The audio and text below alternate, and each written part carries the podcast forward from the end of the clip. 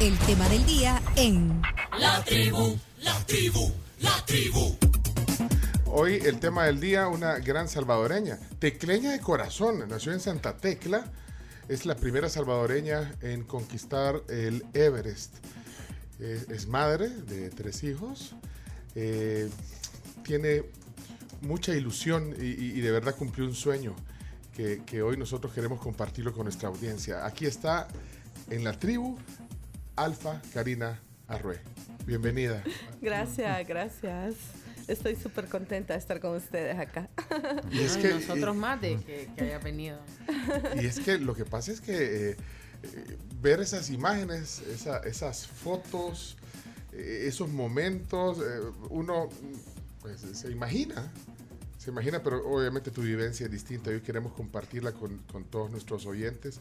Y, y sabes que estaba viendo, Alfa Karina, que, que el domingo se cumplen 69 años, fue el 29 de mayo de 1953, eh, de la primera vez que alguien llegó a la cima del Everest. Sí, Edmund Hillary y Tenzin Norway. Ajá, un neozelandés, Sí, ¿sí? Junto a su cherpa. junto a su Sherpa Tenzin, sí. Eh, Esa palabra cherpa yo la conocí Sí. por, por vos. Ah, ¿verdad? ¿qué Sí, es? sí. Eh, aquí. por favor. Sí, es que ya, ya no, ya no va. Sí, ya- ustedes ya, ya. No, nosotros ya, y nosotros ya somos, ya estamos en nivel. Eh, Experto. No, no, hemos aprendido de ti, nos, han ins- nos has inspirado, pero imagínate eh, eh, esa, esa Sí, el 27 de mayo es el aniversario. al 27 de mayo. Bueno, Sí, y estamos justamente eh, a unos días de eso, pero es que Sí. Eh, hoy nos vas a contar un poquito cómo fue esta vez, porque ya habías eh, intentado una vez.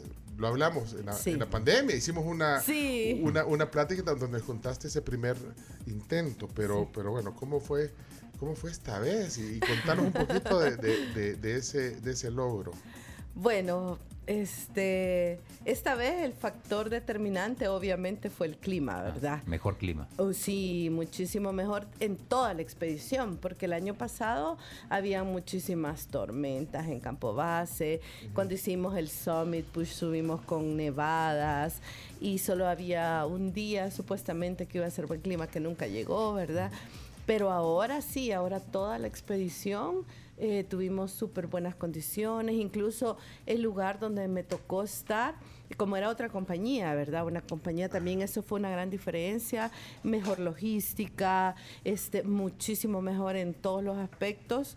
Y incluso donde estábamos ubicados, estábamos hasta fuera del área de peligro de las avalanchas, entonces hasta pude dormir mejor, porque se acuerdan que les contaba Sí. que allá todos los días hay avalanchas, entonces en la noche nos tocaba despertarnos.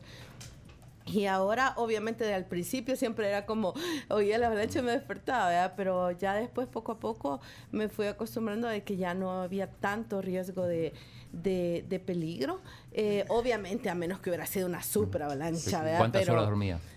eh, en campo base dormíamos alrededor de 6, 7 horas, ¿verdad? Ya para los ataques o las rotaciones sí ya es diferente, ¿verdad? Ya uno ya no duerme casi. Pero- este, Pero esa sí la, la experiencia, entonces hay que, hay que ir paso a paso, porque... claro, claro. Yo, yo me acuerdo cuando dijiste, bueno, lo voy a, lo voy a volver a intentar. Lo que pasa es que creo que así, así es la vida también. ¿verdad? Claro, exactamente, porque como siempre lo digo, es que este deporte lastimosamente no depende o- solamente del, de- del atleta, atleta. no depende de, de cómo el atleta se, se desarrolla, sino que también dependemos del clima, dependemos de las condiciones del clima, de las condiciones de la montaña, porque incluso a veces puede ser que ha habido una super tormenta, tal vez el día esté despejado, pero hay, hay eh, por ejemplo, riesgo de avalancha hay riesgo de placas. Entonces, lo súper bueno de este año fue que la montaña me recibió súper bien, hubieron, hubo súper buen clima y lo hice a tiempo porque no sé si se dieron cuenta que cuando ya finalmente bajé de la cumbre y al campo base no podía bajar porque hubo una tormenta, estuve tres días ahí esperando bajar, ¿verdad? entonces lo fue a súper buen tiempo en que lo hicimos. Yo, yo quisiera hacer un bre- una breve eh, cronología de, eh, de, de- de bueno, la gente que, que no conoce la trayectoria de, de Alfa Karina, un poquito cómo, cómo, cómo comenzó, así como en breve, ¿verdad? O sea, ¿cómo fue que tú te encontrás con este con esta pasión? Porque además de ser un deporte, es una pasión, es un Claro. ha- Hay algo. Lo lindo, lo lindo de este deporte es que también se vuelve casi un estilo de vida y uno tiene eh, una perspectiva diferente de vida, tenés una vida, una perspectiva diferente, por ejemplo, con el contacto con la naturaleza, eh, con, con tu ser interior, con tu entorno. Entonces, eh, es bien de- completo, por decirlo así. Pero es que tú de niña fuiste scout. Creo Sí. que eso fue, pero pronto fuiste scout, porque, bueno, los scouts, ahí creo que ahí, ahí comienzan los primeros contactos con la naturaleza. y todo, pero no- Claro, claro. No, no, no, no pensabas en esto. Pero- no, obviamente no, pues sí. ¿verdad? Obviamente sí, como siempre les he contado, a mí siempre me gustaron todos los deportes, ¿verdad? Siempre practiqué muchos deportes y, y siempre fui súper activa, ¿verdad? Entonces, pero ya el contacto con la montaña en estos últimos años sí se volvió realmente hasta terapéutico para mí, ¿verdad? Sí. Se volvió terapéutico, me ayudó a, a sobresalir por momentos difíciles y luego ya se volvió una meta, ¿verdad? Un reto, una meta, ya querer hacerlo mejor y, y bueno, y, y logré, logré la- el objetivo. Pero empezaste, te, te, digamos, te animaste a subir eh, la primer monte, montaña o volcán cuando, eh, eh, ¿cuál, cuál habrá sido? la- 2013, septiembre de 2013, eh, fue para la confraternidad, porque todos los años, para el 15 de septiembre, los montañistas aquí en, eh, en la región celebramos la independencia. Entonces se celebra en el volcán El Chingo. Eh, sí, un año le corresponde a El Salvador y otro a Guatemala, porque es mitad y mitad, ¿verdad? El volcán en, en los territorios. Entonces esa vez estaba esa confraternidad, antes se subían otro, se subieron dos volcanes más y luego se terminó con la confraternidad y para mí eso fue, me encantó, o sea, fue amor a primera vista, ¿verdad? cuando yo llegué a la cumbre y, y esa, Sí. esa, esa vista y después de sufrirlo, porque uno sufre la, la subida, ¿verdad? Y este, yo dije, no, quiero esto para mi vida. O sea Vaya. que en, en nueve años, o sea, pasaste de, de- de- de ser principiante a lo más alto del mundo, literalmente. sí, literalmente. En nueve años, esa etapa eh, incluyó el Cerro Aconcagua, Argentina. es- Argentina, sí, el, el pico Sí, más alto, el de, más alto América. de América, sí, Vaya, que es eh, una de las siete cumbres, ¿verdad? del mundo. 6.900, sí. El Chimborazo de Ecuador también. Sí, claro. Eh, incluyó también el, el Nevado Pisco, esto es en Perú, son como 5.000. porque casi seis mil. 5.700, algo así. Y, y de ahí, el- en México, ¿cuál es el volcán de México el que...? El más alto es el Pico de Orizaba. Y Iztaccíhuatl. Sí, ese, como les decía, es como mi cancha de entreno. Ese Lo, he hecho entreno. varias, lo- Ahí lo he no. hecho varias veces, ¿Y ¿verdad? el, y el Citla Te- Tepel? Es, es, es, es el mismo Pico de Orizaba. El- Es el nombre ah. original, Citlatepet. Y, y- y es como el de Santana, que la gente dice el de Santana y el Ilamatepec. O, o la Matepec. Para mí es la Matepec. Sí, pero, cabal, sin la I. Ajá. pues sí, pues la gente dice Ilamatepec. Ajá, ajá. Bueno, lo mismo este de- del Sí. Pico de Orizaba. Es en Entonces, Puebla, ¿verdad? Sí, ahí Bueno. en los alrededores del DF. esa es la cancha de entrenamiento, entonces. Sí, sí. Vaya, pero entonces, bueno, eso solo para, para, para hacer como un, un- un recorrido rapidito. Vaya, entonces en nueve años eh, te pusiste la meta. ¿En qué momento te pones la meta del Everest? 2015. 2015, porque inicié el 2013, me apasionó muchísimo, entonces empecé a hacer los retos de, el- el- los retos de las cumbres más altas de Centroamérica, el reto este de Guatemala, de todos los volcanes oficiales de Guatemala, y después me dijeron, sos súper buena, deberías de ser alta montaña, ¿verdad? Entonces yo, ¿qué es alta montaña? Ya me explicaron, ¿verdad? Son todos los volcanes y montañas arriba de los 5.000 metros sobre el nivel del mar, ya necesitas, ¿verdad? Otro tipo de entrenamiento, otro tipo de adecuaciones, entonces mis primeros fueron en México, eh, luego me fui a Perú, me fui tres semanas a Perú a entrenar y aprender todo lo que es escalada en hielo, atravesar grietas, por primera vez vea pasearistas, puentes de hielo, todo eso. Luego me fui a, Ecuador y he hecho todas las montañas más altas de Ecuador. Y bueno, y me puse a investigar que, cómo había sido la historia en El Salvador del montañismo y me di cuenta que, que nunca ningún montañista salvadoreño había intentado siquiera un 8000, mucho menos el Everest, ¿verdad? Entonces yo puse a preguntarme qué pasa, por qué, vea, obviamente las mismas excusas, ¿verdad? Que obvio, muy caro, Pues, claro. este, no hay apoyo, muy difícil. Me decían, no lo vas a lograr, estás loca.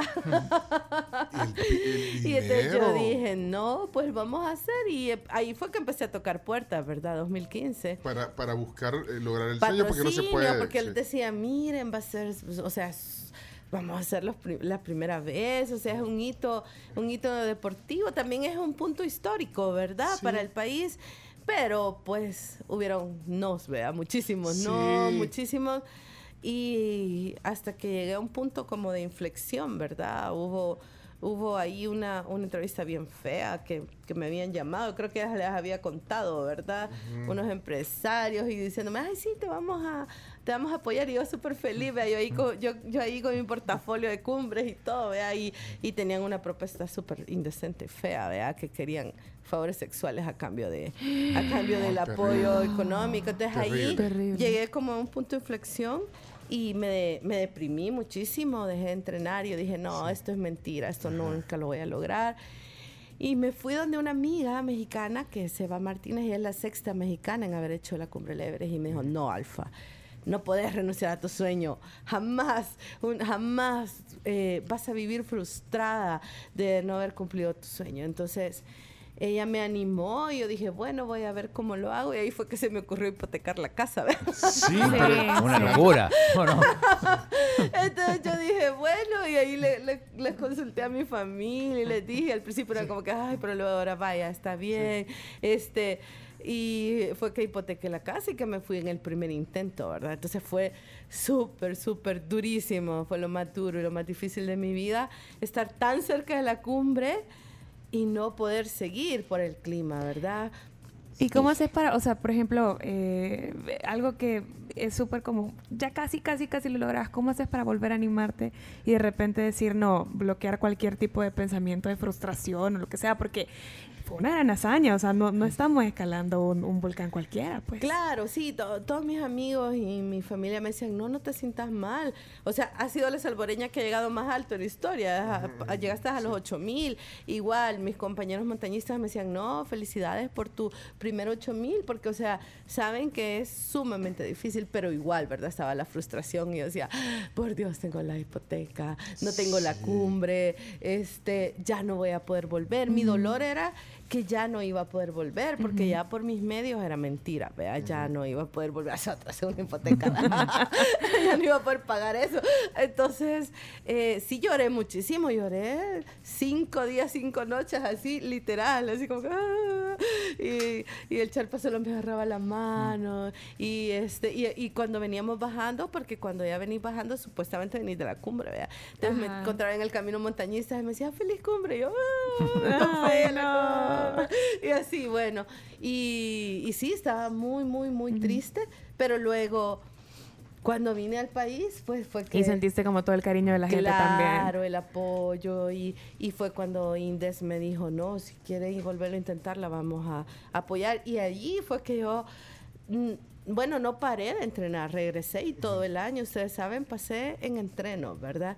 Que me sirvieron muchísimo, muchísimo, porque fui a un par de entrenos que no había hecho antes, por ejemplo, para ser autónoma en la montaña. Eso quiere decir que aprendes a autorrescatarte, ¿verdad? Eh, y eso me sirvió muchísimo para el día de cumbre, porque no sé si ya escucharon, ¿verdad? Que tuve problemas el día de cumbre con mi cherpa, ¿verdad? Le dio, le dio hipoxia, ¿verdad? Le Mira, dio pero no eh, cambiaste Cherpa, ¿verdad? Sí. Eh, no, es que por suerte yo eh, había, de la- de la- de la había vez anterior, previsto, sí, sí, yo había previsto eh, por cualquier cosa, ¿verdad? Entonces yo hablé con, con Indes y les dije, miren, esta vez voy a contratar un segundo Sherpa y voy a contratar oxígeno extra por cualquier cosa para evitar eh, cualquier excusa de no hacer cumbre. Y eso, gracias a esa decisión, fue que el segundo Sherpa me, me, me apoyó, ¿verdad? Solo que él igual era primera vez que hacía cumbre Ah. y había un montón de cosas que no sabía hacer, por ejemplo, lo del cambio con seguridad, del Yumar y todo eso. Y me tocó en el mismo día, eh, subiendo ahí en el tráfico, enseñarle, o sea, fue súper estresante. ¿y es ne- los Sherpas son todos nepalíes o, o pueden ser de otros lugares? No, los Sherpas son incluso nepalíes, pero incluso de un pueblo que se llama Sherpa. O sea, como que dijeran de Santa Tecla. Ajá. Entonces, solo el que tiene el apellido Sherpa puede trabajar de, de, de- Ah, o de sea, eso, tienen un guía. apellido. Sí, ese es el apellido. El apellido. apellido Por es el eso- Sherpa. ah, o Y solo el que tiene ese apellido puede trabajar, tiene como el derecho, ¿verdad?, de estar ahí. De ahí los demás. Es algo muy eh, tradicional. es Claro, claro. es una Y entonces ya los demás en nepalíes que quieren trabajar ahí so- trabajan como porteadores, como cocineros, pero los que van con guía contigo son cherpas. ¿Y cu- cuánto cuesta un Sherpas? Uno bueno, digamos, como el que contrata. Bueno, no- eh, normalmente los precios están estandarizados, entonces 10 mil, 12 mil, 15 mil dólares. ¿Por cuánto tiempo? ¿Por toda Por- la subida? por la expedición. Ok. O sea, ¿cuánto? ¿Un mes? o? Sí, mes, mes y medio, dos meses según, según la, la ventana, ¿verdad? claro. En este caso fueron casi mes y medio, Con ¿verdad? el triple que los alcaldes. Vaya, ahora eh, yo- es que hay tantas cosas que se unen aquí en este tema, eh, porque cl- claro que esto también es una lucha de la, digamos, de la naturaleza humana, ¿verdad? es una lucha interior y contra contra la montaña, digamos, y el ambiente y todas estas condiciones que tú. ¿verdad? Entonces ahí hay una hay, hay algo que, que- que requiere más allá de la preparación física. Sí, eh, la mental. mental, una ese, lucha- ese deseo humano, ¿verdad? De siempre sobrepasar los límites. Gracias a ese deseo es que hemos logrado grandes cosas como humanidad, ¿verdad? Exactamente. Gracias a ese deseo hemos, hemos logrado superar barreras eh, físicas, ¿verdad? Como el poder volar, poder ir al espacio. Y, y bueno, el cuerpo humano no está hecho para esas alturas. El cuerpo humano eh, no logra sobrevivir esas alturas. Entonces es, un, es una gran lucha contra la naturaleza, ¿verdad? Entonces, sí, para mí es, pues, realmente es un gran logro. Y nosotros lo hablamos, es un gran privilegio para muy pocos montañistas, porque incluso en el mundo, que alrededor de 4.000, 5.000 montañistas, pero si vos ves las estadísticas de la población mundial, ¿cuánto es eso? Es como 0.00001 de la población, es algo mínimo. Y, ya, y lograrlo acá, en la zona, en Centroamérica, lograrlo en El Salvador, pues para mí sí, realmente es un gran logro. Yo creo que ese logro muchos lo vemos y lo apreciamos, pero, pero fíjate que hay gente que no lo entiende. Y yo por eso quería entrar en este tema, porque, eh, mira, a veces nos cuesta ver ojos bonitos en cara ajena. Y, y- y- y- y yo creo que eso no está bien porque tú inspiras. O sea, y creo que ver el, ver el logro de alguien, eh, eh, ¿me entiendes? Con todas estas dificultades que, que se tienen que ir eh, sobrepasando, eh, creo que debería inspirarnos. Eh, creo que también eh, eh, eso sirve para inspirar a una sociedad. Y, y yo no sé si eh, eh, lo dimensionas de esa manera, porque ya sí lo veo, que, que al final con, con esto, cómo lo contás, eh, cómo... eh, que, que yo ya, ya, ya voy a- ya no vamos a entrar de algunos detalles, digamos, para que nos grafique ¿eh? Eh, a través de la magia de la radio eh, lo que viste, pero que al final todos esos vaivenes y todo eso pueden motivar, inspirar y decirle a la gente, miren, esto se puede traspolar a otras, a, a- a Claro. otras etapas de la, de la vida y a otras Exacto, situaciones.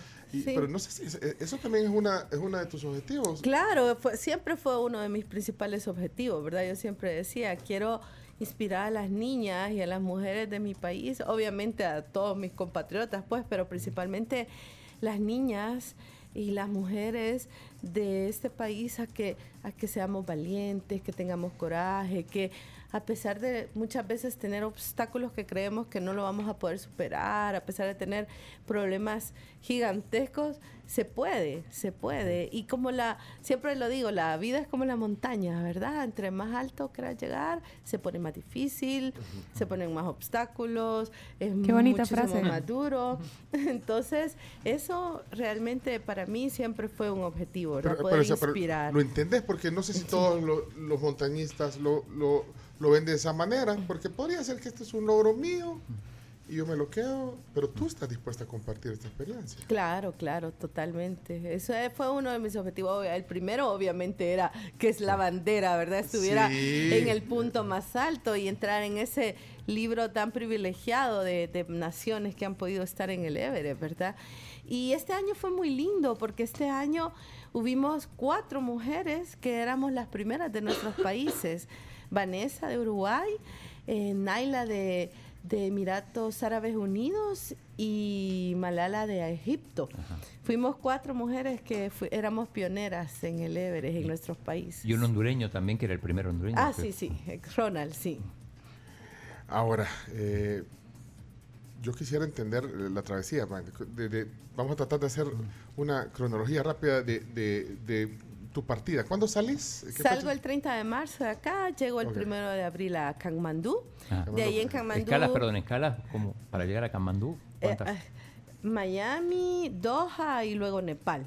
Dos días de viaje y Dos escalas. Sí. Llegas, y entonces ahí están con, Llegamos están con un y- rotulito esperando. Alfa Karina, Sí. Alfa Karina Ruiz con un rotulito. Ah, bueno, ese, ese aeropuerto es un caos. Sí.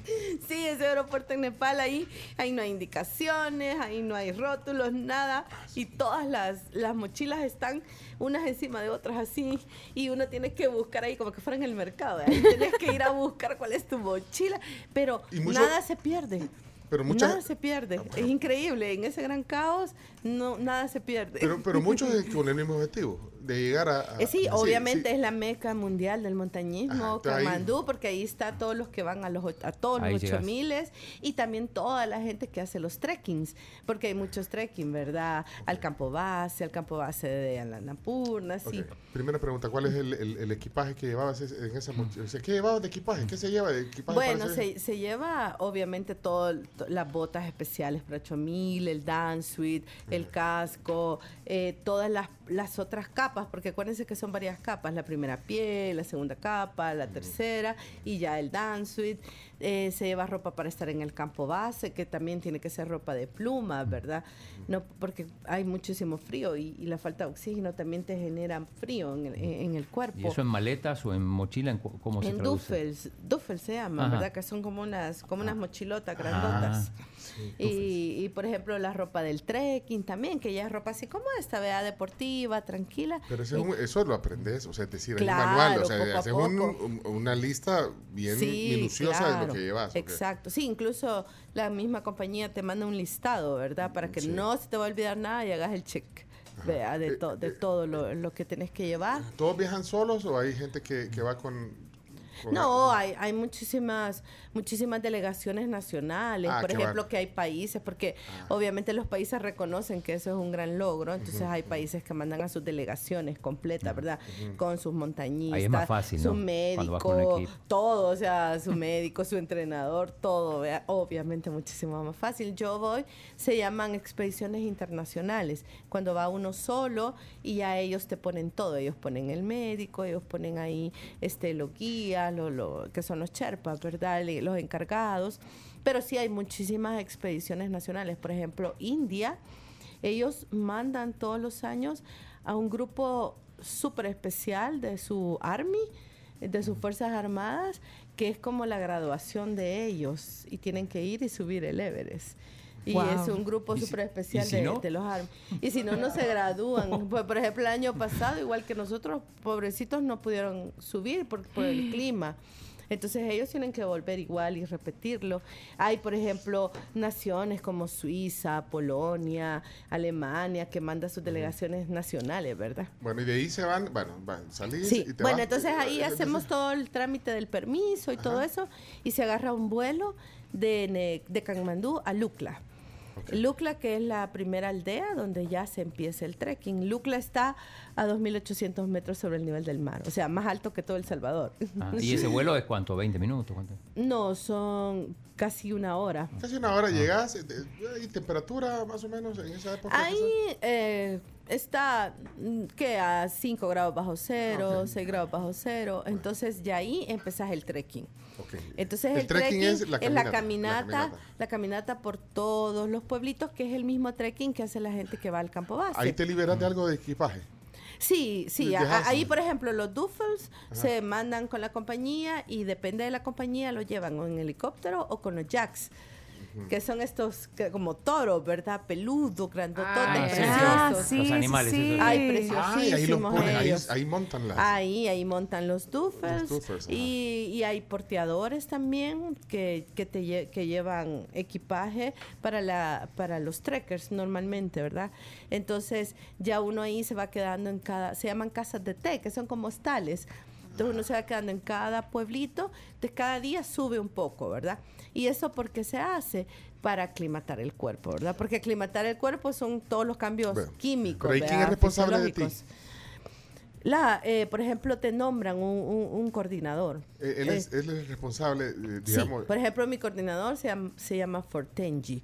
Por Tenji, él Fue es- Sherpa. Entonces Sí. él era el encargado de- de- del inicio, desde recibirme en el aeropuerto, todo el trekking. Y, él, y él iba con- eh, empezó el trekking contigo. Y, Claro, y- ya te deja en el campo base, ¿verdad? Y ya en el campo base ya, ya te presentan a tu Sherpa. A otro Sherpa. Sí. ¿Y cuánta gente va ahí contigo? Eh, el grupo? Bueno, esta vez éramos varios porque este Vanessa, la amiga de Uruguay, había preparado un grupo de trekking de México Mm, que querían acompañarla hasta el campo base. Entonces eran como 15 personas. que iban con ella. Sí, entonces fue muy bonito, también fue muy diferente, porque el año pasado eh, lo hice yo sola, ¿verdad?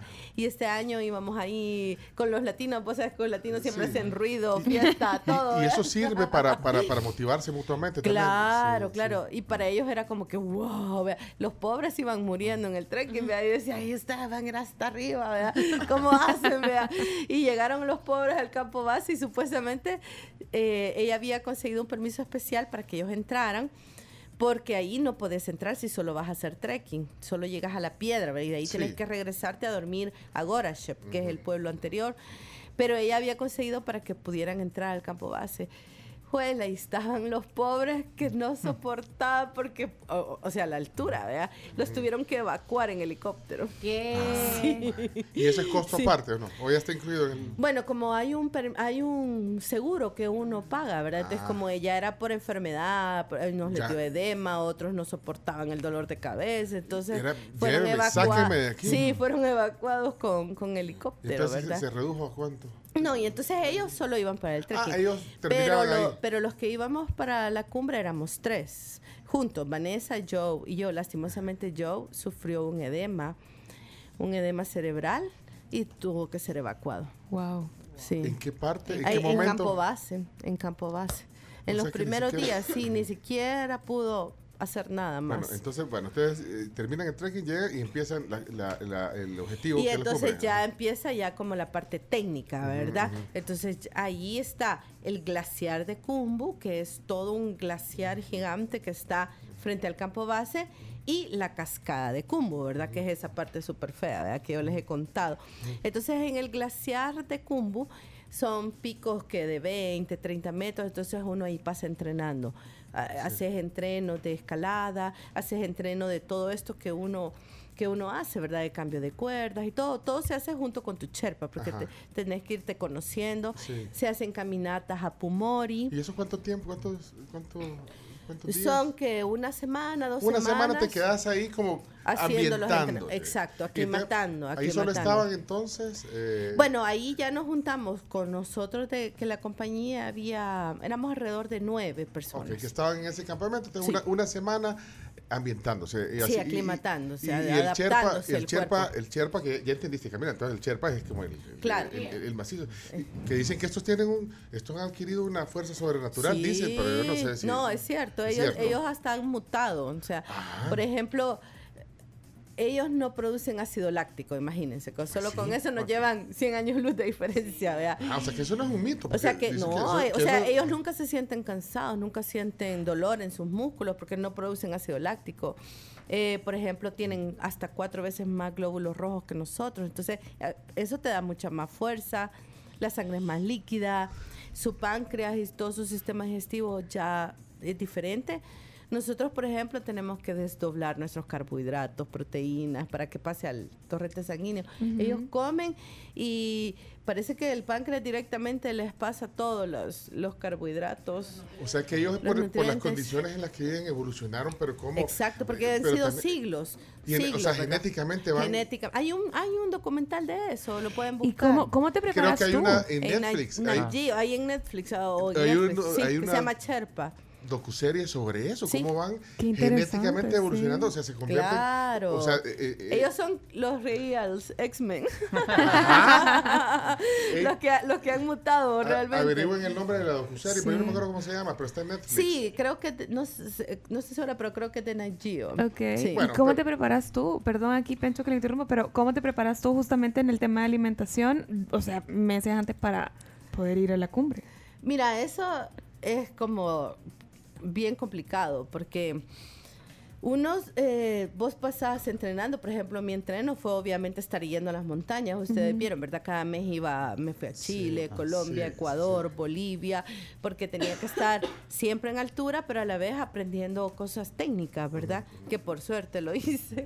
Y, pero la alimentación normalmente en la montaña son carbohidratos, ¿verdad? Pero ya para el Summit Push, que ya es el día de cumbre, es súper complicado, porque según vos vas entrando a la zona de la muerte, tu cuerpo se está muriendo, literal, por eso se llama la zona de la muerte, se está descomponiendo. Entonces, tu sistema digestivo ya, ya no funciona, te rechaza la comida, incluso uno tiene que obligarse a comer porque te duele, Pero te por la, eso es duele. por la altura. Por la el- altura y por la presión atmosférica, las dos cosas, ¿verdad? Combinadas. Entonces ya la presión atmosférica hace que tus células se empiezan a descomponer literalmente. Incluso se te cae la piel, así se te, se te hace como cuando tenés Escamas. quemado. Escamas. Cuando tenés quemado. Y se, la- y se cae la, Sí, se cae sí, la Por piel. ejemplo, el cada vez que vos te sacas los guantes salen un montón de polvito blanco, vea que es la piel que se te está... Uy, La piel bueno, muerta. pero esa es la, Sí. la muerte. Pero espérate, y entonces Sí. ahí la y alimentación. entonces es la alimentación. Ajá. entonces por ejemplo el día de cumbre, yo lo más que pude comer fueron que unas seis cucharadas de arroz. Porque no pude más. Wow. O sea, no pude más. O sea, obligada, obligada, sí, porque te duele. Y o sea, tomar ya el algo. cuerpo. Sí, agua sí. Por ejemplo, lo que yo hacía es que estos de eh, esta marca de Enterex me dio eh, carbohidratos, son calorías en polvo. Entonces yo le ponía eso al agua. Y, pero que lo más que, que te puede digerir, ¿verdad? Que el cuerpo te absorbe, que yo le ponía 500 en un, un litro de agua. Y con ese litro de agua pasé todo el 24 horas, ¿verdad? Y, y, la, y el reloj me marcó más de 16 mil calorías el día de cumbre. Quiero. Sí, entonces por mucho que uno quiera, eh, es, te- tiene que ser fortaleza ya de tu cuerpo. Nos fuimos de un solo a la zona de la muerte, pero espérame, después de que terminaron esas, esa, bueno, es que esa zona de la muerte está heavy, pero, pero eh, luego de la semana esa con el Sherpa, porque ahí Ah, nos sí, habíamos sí. quedado desde ahí, después de esa Entonces, ambientación de ahí. uno está esperando que el Fixie Team se llama, que es el- un grupo especializado de Sherpas. Por ejemplo, ahí está Camirrita, que este año rompió su propio récord con 26 cumbres en el Everest. Es el humano que más veces ha subido el Everest. ha él llegado es- 26 veces a la a cumbre. la cumbre, sí, este año. Bueno, le faltan 25. Ah, pues, pero bueno, Entonces, pero solo, una, solo en esta época del año o, o no importa. sí, solo en esta época Ah, del año. O sea que ahorita si queremos ir en noviembre ya no. No, ya no, Ah, bueno, no. entonces, Solo en Cancela primavera. todo.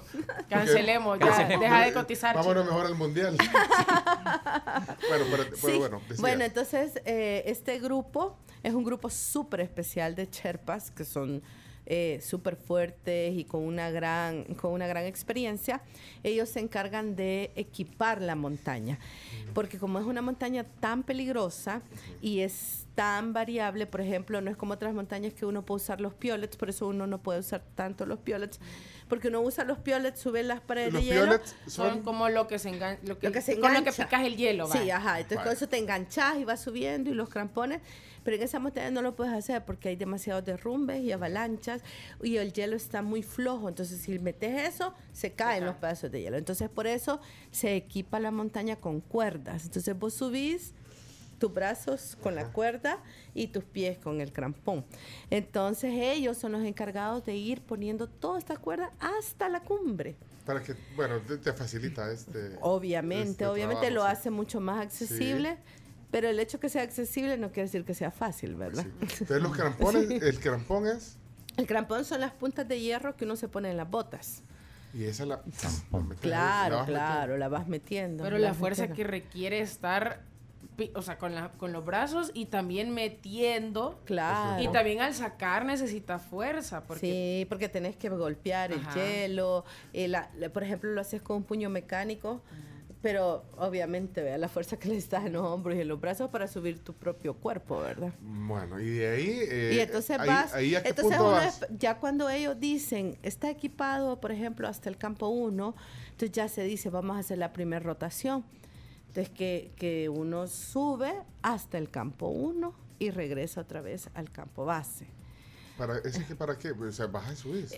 Bajas, eh, subís y y perdón. Sí, Es que que yo soy Subís y disléxico. bajás, Sí, ¿Para sí. qué? Para que el cuerpo se vaya acostumbrando a la falta de oxígeno y a la presión atmosférica. Ah, ok. Porque no lo puedes hacer de un solo. Si lo haces de un solo, directo a que se te estalle el cerebro o los pulmones, pues vea. Entonces luego ellos te dicen, ya se equipó, miren, ya equiparon al campo 2, entonces ya se sube al campo 2 y se vuelve a bajar al campo base. De ahí, miren, ya está equipado, lo demás, entonces ya se sube. Lo máximo que se puede subir en las rotaciones es al campo 3, porque el campo 3 está un poquito antes de la zona de la muerte. Entonces ya. ¿A qué altura eso? eso sería? 7200. Ok, Entonces sí, subís sí. al campo 3 y ya bajás. Pe- Pero no puedes subir más porque una vez vos ingresas a la zona de la muerte, el cuerpo. Ya, ahí ya no, ahí ya no retorno, o sea, ya, ya no, puede volver no, a hacer exacto. Entonces Sí. ahí solo es para el summit push, solo para el ataque de cumbre. ¿Y cuánto tiempo pasó para Ajá. cuando llegaron hasta ese, eh, todo este sube y baja? Eh, pues todo el mes de abril prácticamente. En esa, en esa todo el mes de preparación. abril, sí, Ajá, todo ajá, el mes de abril. Y entonces ya ahí uno en mayo está esperando que te digan la ventana o en clima, ¿verdad? Entonces, Sí. mientras tanto, seguís haciendo, por ejemplo, fuimos a Lobuche, que es una montaña cerca que tiene 6100. eh, que es muy parecida a Cumbu, entonces se hace como ¿Y entreno. a dónde, igual. a dónde- y, y había lugar donde dormir? Ahí en Lobuche son, En son esto- tiendas en de acampar. Tienda. Tiendas de acampar. ¿Pero esas tiendas están ahí o tú las andas en tu... No, no, no, se llevan, obviamente. Ah, se ah. llevan, se cargan, Se se, arman, se arman. Bueno. Sí. ¿Y la arma el Sherpa o ahí? Sí, Sherpa? obviamente, sí, ellos, ellos se encargan de eso porque el- es, la, es la gran ventaja que hay en Everest, de que ellos te apoyan para que vos guardes como energía, ¿verdad? Para, ¿Cómo- para las cumbres. ¿Cómo son esas noches? Eh, eh, esa, esa- esa dormida, ¿cómo es? Eh, describirme. Una noche de 30 grados bajo cero, ¿verdad? Ajá. Donde, por ejemplo, yo me metía, yo me ponía mis, mi pantalón de plumas, mi chumpa de plumas y me metía en mi sleeping, ¿verdad? De menos 40. Y este... Y como uno ni modo tiene que respirar, ¿verdad? Entonces, pero yo lo que hacía es que como el sleeping me queda grande, el hoyito lo dejaba como aquí arriba, porque si lo dejas acá, se te congela, se te congela la nariz, todo. Entonces, cuando te despertás en la mañana, toda tu tienda por dentro tiene hielo por la condensación. Entonces tiene capas de hielo, todo tu sleeping tiene una capa de hielo. Wow. Sí. Espérate, y eso... Ahora, y y, eso adentro de la tienda. y el sonido? Y- eh. Ah, bueno, obviamente de repente estás dormido y escuchas que truena algo, ¿vea? Y es el, tu mismo glaciar donde estás dormida que se parte, Uy. o las, los derrumbes, las Y de avalanchas. ahí y, y- y- y la oscuridad. Claro, claro, ahí, Total, pero lo ¿veías alguna hermoso, lo hermoso que puedes ver, como no hay ninguna contaminación lumínica, es el cielo.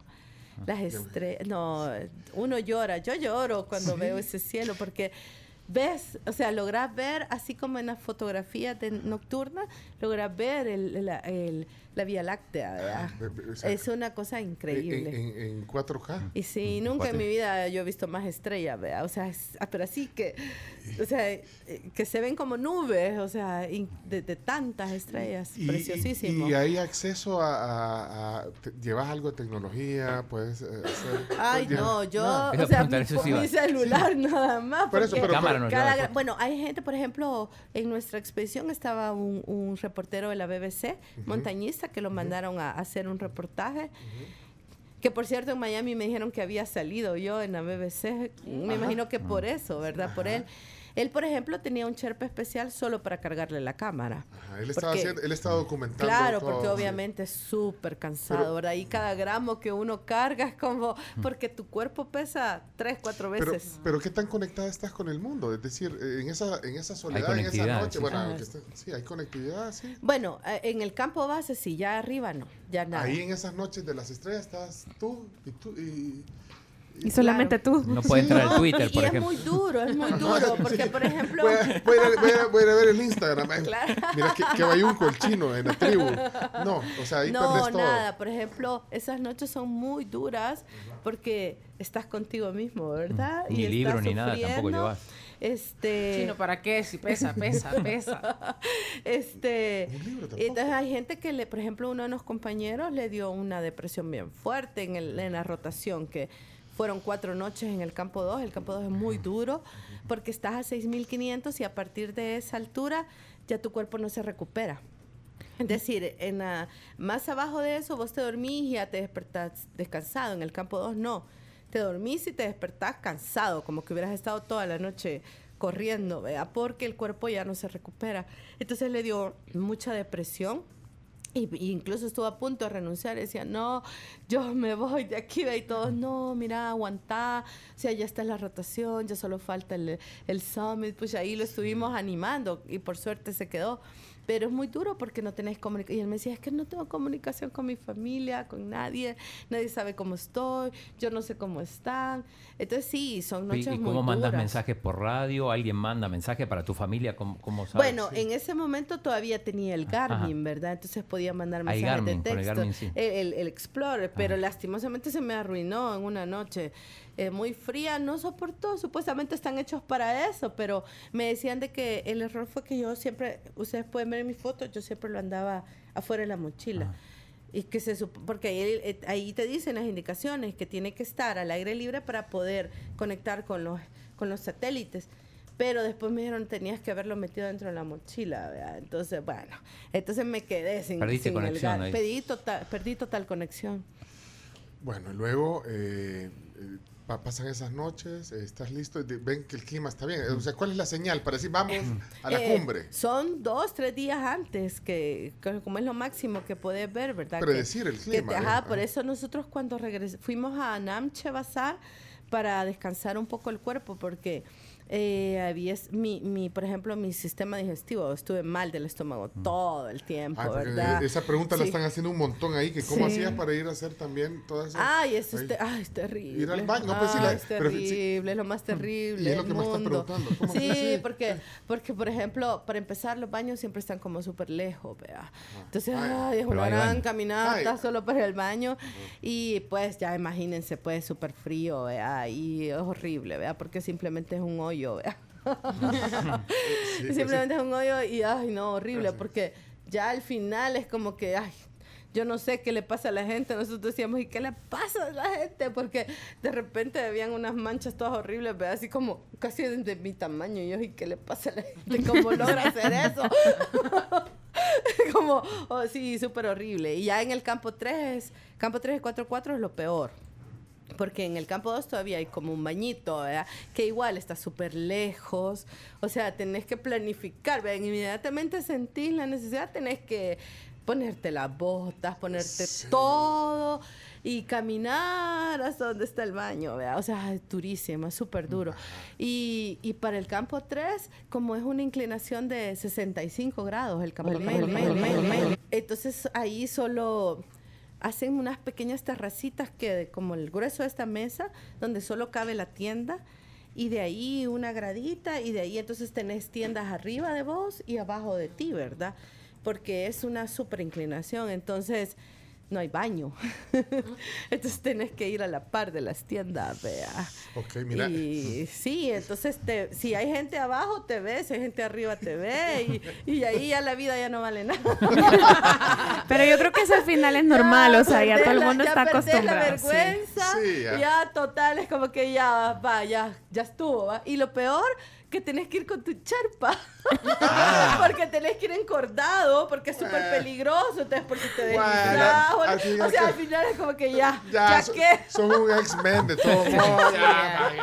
Miren, la plática es con Alfa Karina Arrué. Es la primera salvadoreña que conquista la cumbre del Everest. Está aquí en vivo con nosotros en la tribu. Estamos en Facebook eh, transmitiendo. Mira, hasta, hasta la señal, pero ya tenemos señal nítida en Sí, Facebook. sí, sí, sí, sí, sí, Ahí pueden meterse si quieren ver la plática. Eh, me levantó la mano. Carms. Sí, eh, encontramos uno de los documentales sobre los Sherpas. Tú nos confirmas si es este.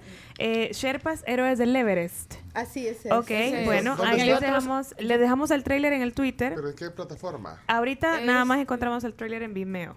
Ah, Ajá, pero aquí yo, yo encontré cinco eh, documentales sobre eh, toda la, trayectoria. Sherpa, héroe del Everest, como dice Carms, que K2 y los eh, hombres a pie invisibles. Love by All, The Story of Apa Sherpa, que es la historia de, de uno de los Sherpas. Eh, The Porter, que son los, Los porteadores. porteadores, La historia no contada del Everest. Y The Porters, K2 Calling. Ahí vamos a compartir los en los porteadores. links. eh, yo, yo entonces quiero. eh, no han venido los desayunos porque te invitamos a desayunar. Sí, sí, no desayuné, Y- estoy y- esperando. Y, don- y don Héctor, está don Héctor. Sí. Tu papá es un, es un apoyo familiar bien Total, importante. completísimo. Si no, no, no se pudiera sin el apoyo de mis papás y mi familia. Héctor Valle. Sí. Imagínate el apellido, hasta el apellido. Valle, sí. Valle. Valle, montaña, ¿eh? cumbre. El, eh, bueno, hay un montón de preguntas, montón de preguntas. Yo quisiera eh, leer algunas antes de, de- de seguir, porque yo quiero llegar al momento de la cumbre. Pero eh, dice Rocío Macay, eh, qué gran logro, qué gran orgullo para el país y para las mujeres salvadoreñas. Felicidades. Eh, Vamos a ver, bueno, es una felicitación en realidad. Aquí Gustavo Flores, que es periodista de, eh, del diario de hoy. ¿Qué, Sí, qué dice? Gustavo. Sí, nuestro amigo Gustavo. ¿Qué pasó, Gustavo? Buenos días. Amigo, felicidades para Alfa Karina, una luchadora, nunca se dio por vencida. Eh, recuerdo cuando iba eh, hace tiempo que golpeaba las redacciones eh, de los diarios buscando algún tipo de apoyo, difusión. Eh, seguramente Alfa se va, se va a acordar, ahí Roberto Leiva le, le hacía las primeras notas ahí en cancha. Sí, bien Y bueno, lindo. hasta él, este sí. presente maravilloso. Así que eh, un abrazo grande y felicidades. Adiós. Sí, no, ah, yo siempre lo digo, los medios de comunicación siempre se portaron súper bien conmigo. Eh, yo inicié, me acuerdo, las primeras veces alta montaña y recuerdo que empecé a llamar y de decir, miren, voy a hacer esto. Primero no me hacían caso, ¿verdad? No, Pero qué después poco a poco fui sí. haciendo la, eh, montaña ya, pero sí, siempre me recibieron, me dieron Sí. entrevistas, espacios. Sí, Yo creo que es bonito escuchar a la gente. Yo voy a poner más mensajes eh, antes de seguir la historia eh, con Alfa Karina. Hola, buenos días. Eh, Hola, buenos días tribu. Por favor, denle un gran saludo de mi parte a Alfa Karina. Ayer tuve el honor, el placer de entrevistarla y fue una de las cosas más emocionantes a través de sus historias, a través de su experiencia, de su testimonio. Y estoy muy agradecido con la vida por, por haber podido compartir ese momento con ella. De verdad, todo un orgullo. Muchas felicidades. Saludos de guardadito. Guardadito. Guardadito. ¿Será? ¿Te entrevistó ayer alguien? Ah, de, de la prensita. La El personaje de la prensita, sí. Ah, bueno, mira, eh, aquí hay otros comentarios. Los pongo como vienen. Maru. Buenos días, muchas felicidades Alba Karina, realmente de admirar tu perseverancia, tu esfuerzo, tu entrega para llegar a culminar esta meta en tu vida. De verdad que eh, sos un símbolo realmente de que lo que uno se propone lo puede lograr. Un enorme abrazo y enormes felicitaciones para ti y tu familia que te brindó todo el apoyo para que tú siguieras adelante. Gracias. Voy, voy a poner más porque hay un montón, pero, pero eh, bueno, vamos a, a- ¿Qué pasó con Chelo? Acaba de perder. No, increíble, increíble no. porque estaba siguiendo mientras hablaba Karina. eh, Sí. Perdieron el primer set 7-5, ganaron el segundo 6-2. En el tercero, que es una especie de tiebreak, que habían arrancado perdiendo 5-1, remontaron, se pusieron 9 a 9 y terminaron perdiendo 11 a 9. Uy, ya llegaron hasta el filo. No, hombre. Acaba, acaba de terminar el partido hace 30 segundos. 11, 11 a 9. 11 a 9, en esa especie En de el tiebreak que es el tercer set. sí. Bueno, eh, y la, la otra cosa que vamos a decir es que eh, vamos a desayunar. Ah, Eh, sí. ¿Qué hay de desayuno hoy? De, la Pampa. Sí, sí, de la Pampa. ¿Qué hay de Primera opción, fruta. Eh, con granola y yogurt. La segunda opción, el desayuno típico, dos huevos estrellados acompañados de chorizo argentino, plátano fritos, aguacate, frijoles y queso. La tercera opción, las canastas típicas de La Pampa, que son dos canastas de plátano rellenas con huevos acompañados de aguacate, frijoles molidos y requesón. Cuarta opción, las tostadas francesas acompañadas de miel. Y la quinta opción, omelette con vegetales, queso y jamón acompañado de papa carbona. ¿Qué quieres, Alfa Karina? El típico. Ahorita, Perfecto, me encanta. Obviamente. ahorita, no, típico. ahorita ya no hay dieta. Ya no hay Ah, dieta. no, ahorita aquí, no, ahorita che. tengo que recuperarme.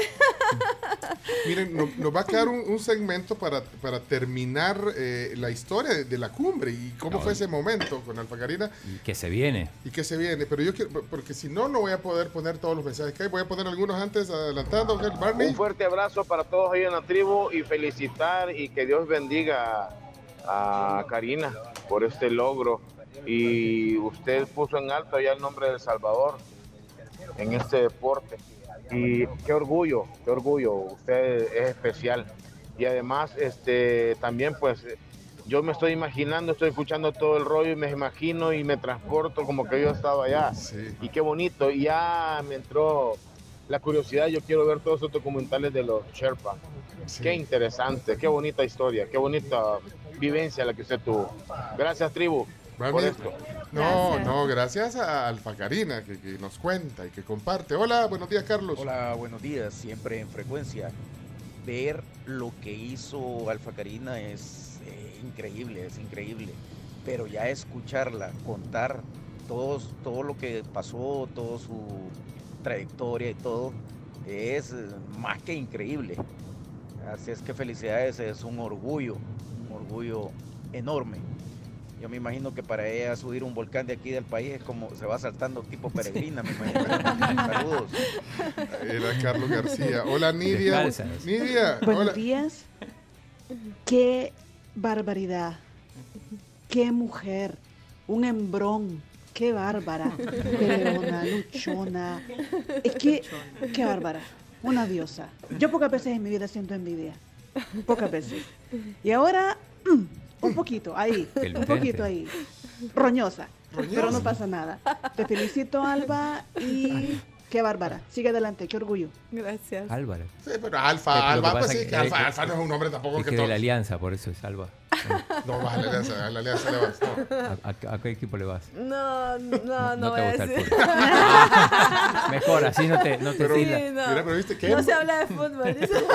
Pero viste a Nidia, que- y poca- Hembrón. pocas veces tengo envidia, dice. Oscar, ¿qué pasó, Oscarín? Oscarín, buenos días, Oscar. Buenos días amigos de la tribu, un gran saludo a Alfa Karina, qué orgullosos nos sentimos de ser salvadoreños cuando alguien logra estos méritos y créeme que lo digo con la voz que se me, casi que se me quiebra de la emoción. Yo la conocí a ella de casualidad en un, en un restaurante y de metido me acerqué, aunque quizás violé su espacio personal, para pedirle una foto, pero ella muy amable, muy amable accedió, así que yo te le dije, esto, esto es lo más cerca que voy a estar yo del Everest. Sí, me acuerdo. Felicidades y Ah. gracias. Gracias, saludos. Y, y te piden fotos, eh, cuando te encuentran en algún lugar, la gente Sí, dice, a- ahora como apenas acaba de venir, pero ayer fui a galerías y una señora bien linda me vio y era como, ¡ay! entonces me, me encantó. Usted la del bien Everest. lindo, sí. Usted es la del Everest. Ajá. Pero sí, me han pedido muchas fotos. pero qué, qué- qué montón de mensajes, me, me alegra. Orgulloso de esta gran señora. ¡Wow! Me sorprende al escuchar toda la historia. Creo que yo no lo podría hacer. Felicidades, señora. Es usted un ejemplo a seguir. Acá tiene un Gracias. fan que lo está esperando. Bueno, hay muchos fans aquí en el aire. eh, también Salomón, buenos días, Salomón. Hola, Salomón. Buenos días, tribu. ¿Qué pasó? A Alfa Karina, felicidades. Fíjese que yo realmente he escalado tres volcanes en el país. Escalé el Chonte, el, perdón, el de, el de San Miguel, vea, el volcán de Santana y el de Lizalco. Y le digo, yo he sentido que en mi vida no vuelvo a escalar porque es duro, difícil. Ahora en el caso suyo, qué increíble, la felicito, qué tremendo de ser. Mire, yo le hago una pregunta, un poco fea la pregunta, Uy. pero me llama la atención. No, no, ¿la ponemos o no la ponemos? Un poco fea. Un poco fea, no sé. A ver, si pon la- un poquito más, a ver. No, no, no, no, un poco fea. algún no. avance. No, ¿qué va a decir don Héctor? Ahí está el papá. No. Don Héctor, ¿la ponemos o no la ponemos? Póngala, dice. Sí. Ok, un poco fea. dice. Ok, ok. Adelante, Salomón. Vamos, vamos, Salomón. Eh, en los documentales que uno mira unas películas, mucha gente ha muerto ahí. ¿Será que eso era antes porque no podían, eh, no tenían los Sherpa o esta gente que les podía guiar así? ¿O todavía en la actualidad hay gente que, que todavía muere ahí al subir? Se oye Sí. feo, ¿verdad, Pam? Pero nos sentimos orgullosos que usted esté bien y que haya logrado eso. Felicidades. Bueno, contesta esta antes de la pausa. Bueno, realmente estar aquí con vida y completa es un gran triunfo. Sí, este año murieron tres. Fallecieron tres en la expedición. Y- Es durísimo, durísimo, durísimo. Ya les voy a contar porque incluso Vaya. vimos algo súper feo. sí. Vámonos a la pausa. Ujú. Eh, es Alfa Karina Rue. Si ustedes quieren dejar un mensaje, 7986-1635 es el mejor reconocimiento que le podemos hacer a esta atleta y a esta gran mujer. Gracias, Alfa Karina. Y gracias a, a la audiencia. Vamos a la pausa Sí, nos vamos a la pausa comercial y les cuento sobre Bamboo City Center, que es un gran lugar para visitar. Ahí ustedes pueden aprovechar eh, su tiempo, se encargan absolutamente de todo porque van a encontrar lo que buscaban, descubren su estilo y van a reinterpretar la moda, van a actualizar su look también porque tiene tiendas de ropa increíbles. Aquí en la tribu nos encanta Bamboo City Center porque hacemos de la vida una tendencia. Y tenemos un giveaway en nuestra cuenta de Instagram. Por favor. Pueden irse directamente, somos la tribu FM, participar. La verdad es que está buenísimo. Es una play date en Jumpers. ¿Qué es Jumpers? Este lugar increíble de inflables en Bambú nivel 1. Solamente tiene que darle like al post, seguir a Bamboo City Center, Jumpers SB y somos la tribu, por supuesto, y contarnos por qué quiere ir. El próximo 31 de mayo, o sea, el martes, vamos a saber quiénes serán los tres ganadores de estos vales. Son premios, oigan bien, valorados en 125 dólares, porque esta Playdate es para 5 niños y 5 adultos, o sea que puede ir la familia completa con los compañeritos del colegio. Participe en este giveaway. Vamos a la pausa y ya regresamos. 9.23 y ya estamos de regreso con Alfa Karina Rue, pero antes quiero contarles a ustedes sobre Consume Rico que trae un hermético gratis. Ustedes pueden probarlo para que todo, absolutamente todo, les quede riquísimo. Bueno, gracias por estar con nosotros. Somos la tribu, estamos transmitiendo desde el piso 12 de la Torre Futura para todo el mundo, desde El Salvador, imagínate. Con, un- con una salvadoreña, con un orgullo de salvadoreña aquí. ¿Eh? Y con- bueno, y también con otro orgullo de salvadoreña aquí. Y otro orgullo de salvadoreña aquí. Y otro, sí, pues sí, aquí todas. No, pero hay que, hay que No, poner escalones y Alfa Karina está a 8000 escalones arriba. 8000 Bueno, pero inspira, inspira. Inspira, justamente. A mí me alegra eh, leer los comentarios. eh, no sé, al Facebook no he ido, pero si hay algunos que quieran leer, léalos. Eh, porque está Sí, terminando hay varios. Alfa Karina Arrué, que está con nosotros aquí, montañista, primera salvadoreña en conquistar la cumbre del Everest, está terminando de desayunar. Aquí dice Carlos Rivas, orgullo, orgulloso de que pude, pude ver a la primera mujer y salvadoreña que hace esa hazaña. Admiro esa ganas de triunfar, siga adelante. También Rita dice, qué emoción ver a una salvadoreña poniendo toda su energía para lograr sus sueños y luego poner a El Salvador en alto. Gracias, Karina. Eh. Dios, de, de verdad, Dios la bendiga, dice. Y también acá Oscar nos dice, felicidades Alfa, eres grande, orgullo para El Salvador. Levantas mi espíritu. Vaya. Mm, qué Y- Y, falta que nos cuente cuando llegue a la cumbre, pues con eso vamos a ir cerrando, pero voy a avanzar otros mensajes de audio que la gente se ha tomado el tiempo. Edith, buenos días, Edith. Buenos días, Dios los bendiga mucho a todas y todos. Me encanta su programa. Eh, los felicito porque ustedes sacan unos reportajes tan bonitos, tan especiales, como llevar a mujeres del Salvador, mujeres que han sacado adelante El Salvador. Y felicito ahí a la señorita Puchica. Le digo yo, tiene toda mi admiración, no solo como mujer, porque yo he oído comentarios de hombres que puchica dicen que mujer más atrevida al, subir y, y le, le digo que estamos bien emocionados. La felicito mucho, mija, la felicito Gracias. por- porque usted ha dado el nombre de nuestro, de nuestro querido país, El Salvador, para que la gente lo conozca. Y usted es una referencia del Salvador, un ejemplo como mujer. Me siento orgullosa de ser mujer, porque usted ha dicho que las mujeres podemos lograr lo que, lo que queremos. Y lo- Edith se llama ella. Mm, Claudia. Alfa Karina, felicidades por el logro alcanzado. Este, estamos muy orgullosos, todos los salvadoreños de usted. Y también la felicito por esa gran humildad que tiene. Yo eh, tuve la oportunidad de verla en el aeropuerto de Houston eh, hace unos meses. Y ella bien linda, rapidito, me dijo que sí cuando le pedí la oportunidad de tomarme una foto con ella. Así que un saludo y un fuerte abrazo. Gracias, saludos. Era Claudia, de Orellana. Desde Denver. Telma. Telma. ¿Cu- ¿Cuánto está el Bitcoin? hoy? 28, ya te digo bien porque... Lo agarró curva, lo agarró en curva. 29, 353. Hola Telma, buenos días. Hola, buenos días a todos. Alfa Karina, quería aprovechar, felicitarte, qué orgullo, una mujer, pues chica, una inspiración de verdad. Y gracias a Lindes, tremendo apoyo, tremendo trabajo, qué bueno que estuvieron presentes también. Felicidades, un orgullo de verdad. Gracias a Lindes, fíjate que eh, tú sola no lo hubieras podido hacer. No, no, ya esta No, segunda no vez puedes, no. no puedes porque esto- mentira.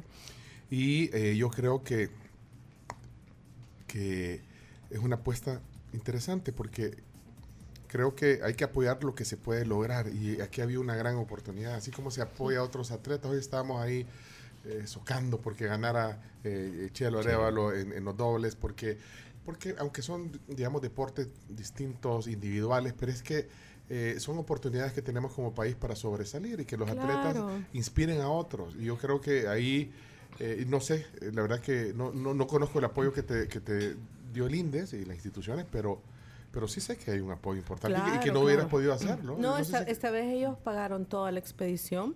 ok. La vez pasada y- vos te... Bueno, y ya pagaste la hipoteca. No, Ah, bueno. ok. faltan Pero un igual, par de años, le pero... dieron- Pero le dieron premio, por lo menos el cheque de 12 mil dólares Sí, además. claro, claro, Bueno, eso bueno. ayuda a amortizar. Sí, sí, sí, pero, este, sí, si ustedes ven las naciones, eh, las grandes naciones del mundo, ¿qué, ¿a qué le apuestan? Al deporte. Vean la- la- la- las Olimpiadas. Es hasta, hasta una competencia, ¿verdad? Entre las naciones más poderosas del mundo, cuántas medallas va ganando cada, cada país. Porque realmente el deportista representa a toda una nación. Exactamente. Y, y- e inspira, y, y ahí lo estaba leyendo, mire, debería ir al Facarina a los colegios, a las escuelas, a hablar de Claro, los niños. claro. Y estoy seguro que lo que está Sí, lo, dispuesta va- a lo vamos a hacer, sí, claro, para totalmente. Ya, yo ya lo había pensado desde antes. De Ahí, hecho, ahí lo leí, alguien que te lo sugiere. eh, de hecho, muchos de los de los eh, alpinistas que logran hacer eh, cumbre en el Everest terminan siendo conferencistas. El caso de Jaime Viñals, el, Claro. el guatemalteco, es el caso más emblemático en la región. Así que ahí tienes otra profesión. Sí. Y, y- y- y lo que yo dije, dije hace rato y lo voy a reiterar es que eh, no, no, no puede ser que ahí también hayan, eh, bueno, no, no, no lo he leído aquí, pero sí lo, de repente sale gente, ay, ¿qué? qué? Porque se apo- apoyan ¿De qué le sirve todo el país y esas cosas? hasta esas cosas, Sí, pero ¿sabes es qué, que- de qué sirve? Primero, de ser gente que no tiene metas en su vida. Segundo, de ser gente que, bueno, o que no han logrado, porque es que la verdad que algunos queremos lograr algunas metas. Pero si no nos ponemos esa inspiración eh, y no vemos esos ejemplos, porque yo insisto en que aquí hay una relación eh, del deporte y la vida en, en- Ujú. en esto del, del montañismo. Sí, ¿eh? claro. Entonces, ahí es cuando realmente quizás te equivocas. Yo creo que debemos de tener motivación y ver en ejemplos de otras personas que logran eh, Sí. cumplir sus sueños y sus metas pues como una inspiración. No, y, y- y yo lo digo, o sea, los sueños sí se hacen realidad, pero no caen del cielo, tenés que trabajar Sí, por claro, ellos, o sea, claro. tenés que, y es duro, porque no es fácil, o sea, es un camino durísimo. Eh, Este camino fueron siete años, siete años de entreno, de tocar puertas, de recibir rechazos, de recibir un montón de, de- de cosas feas y a la vez el sacrificio de no estar con la familia, el sacrificio de estar en los entrenos, el sacrificio de perderse un montón de cosas, porque por ejemplo tengo que seguir, eh, no tengo que desvelarme, no puedo estar yendo a fiestas, ¿me entendés? Un montón, es un sacrificio de muchísimos años. y, eh, dejé de comprarme un, un montón de cosas, dejé de salir a comer afuera, o sea, un montón de cosas para poder tener dinero para mis entrenos.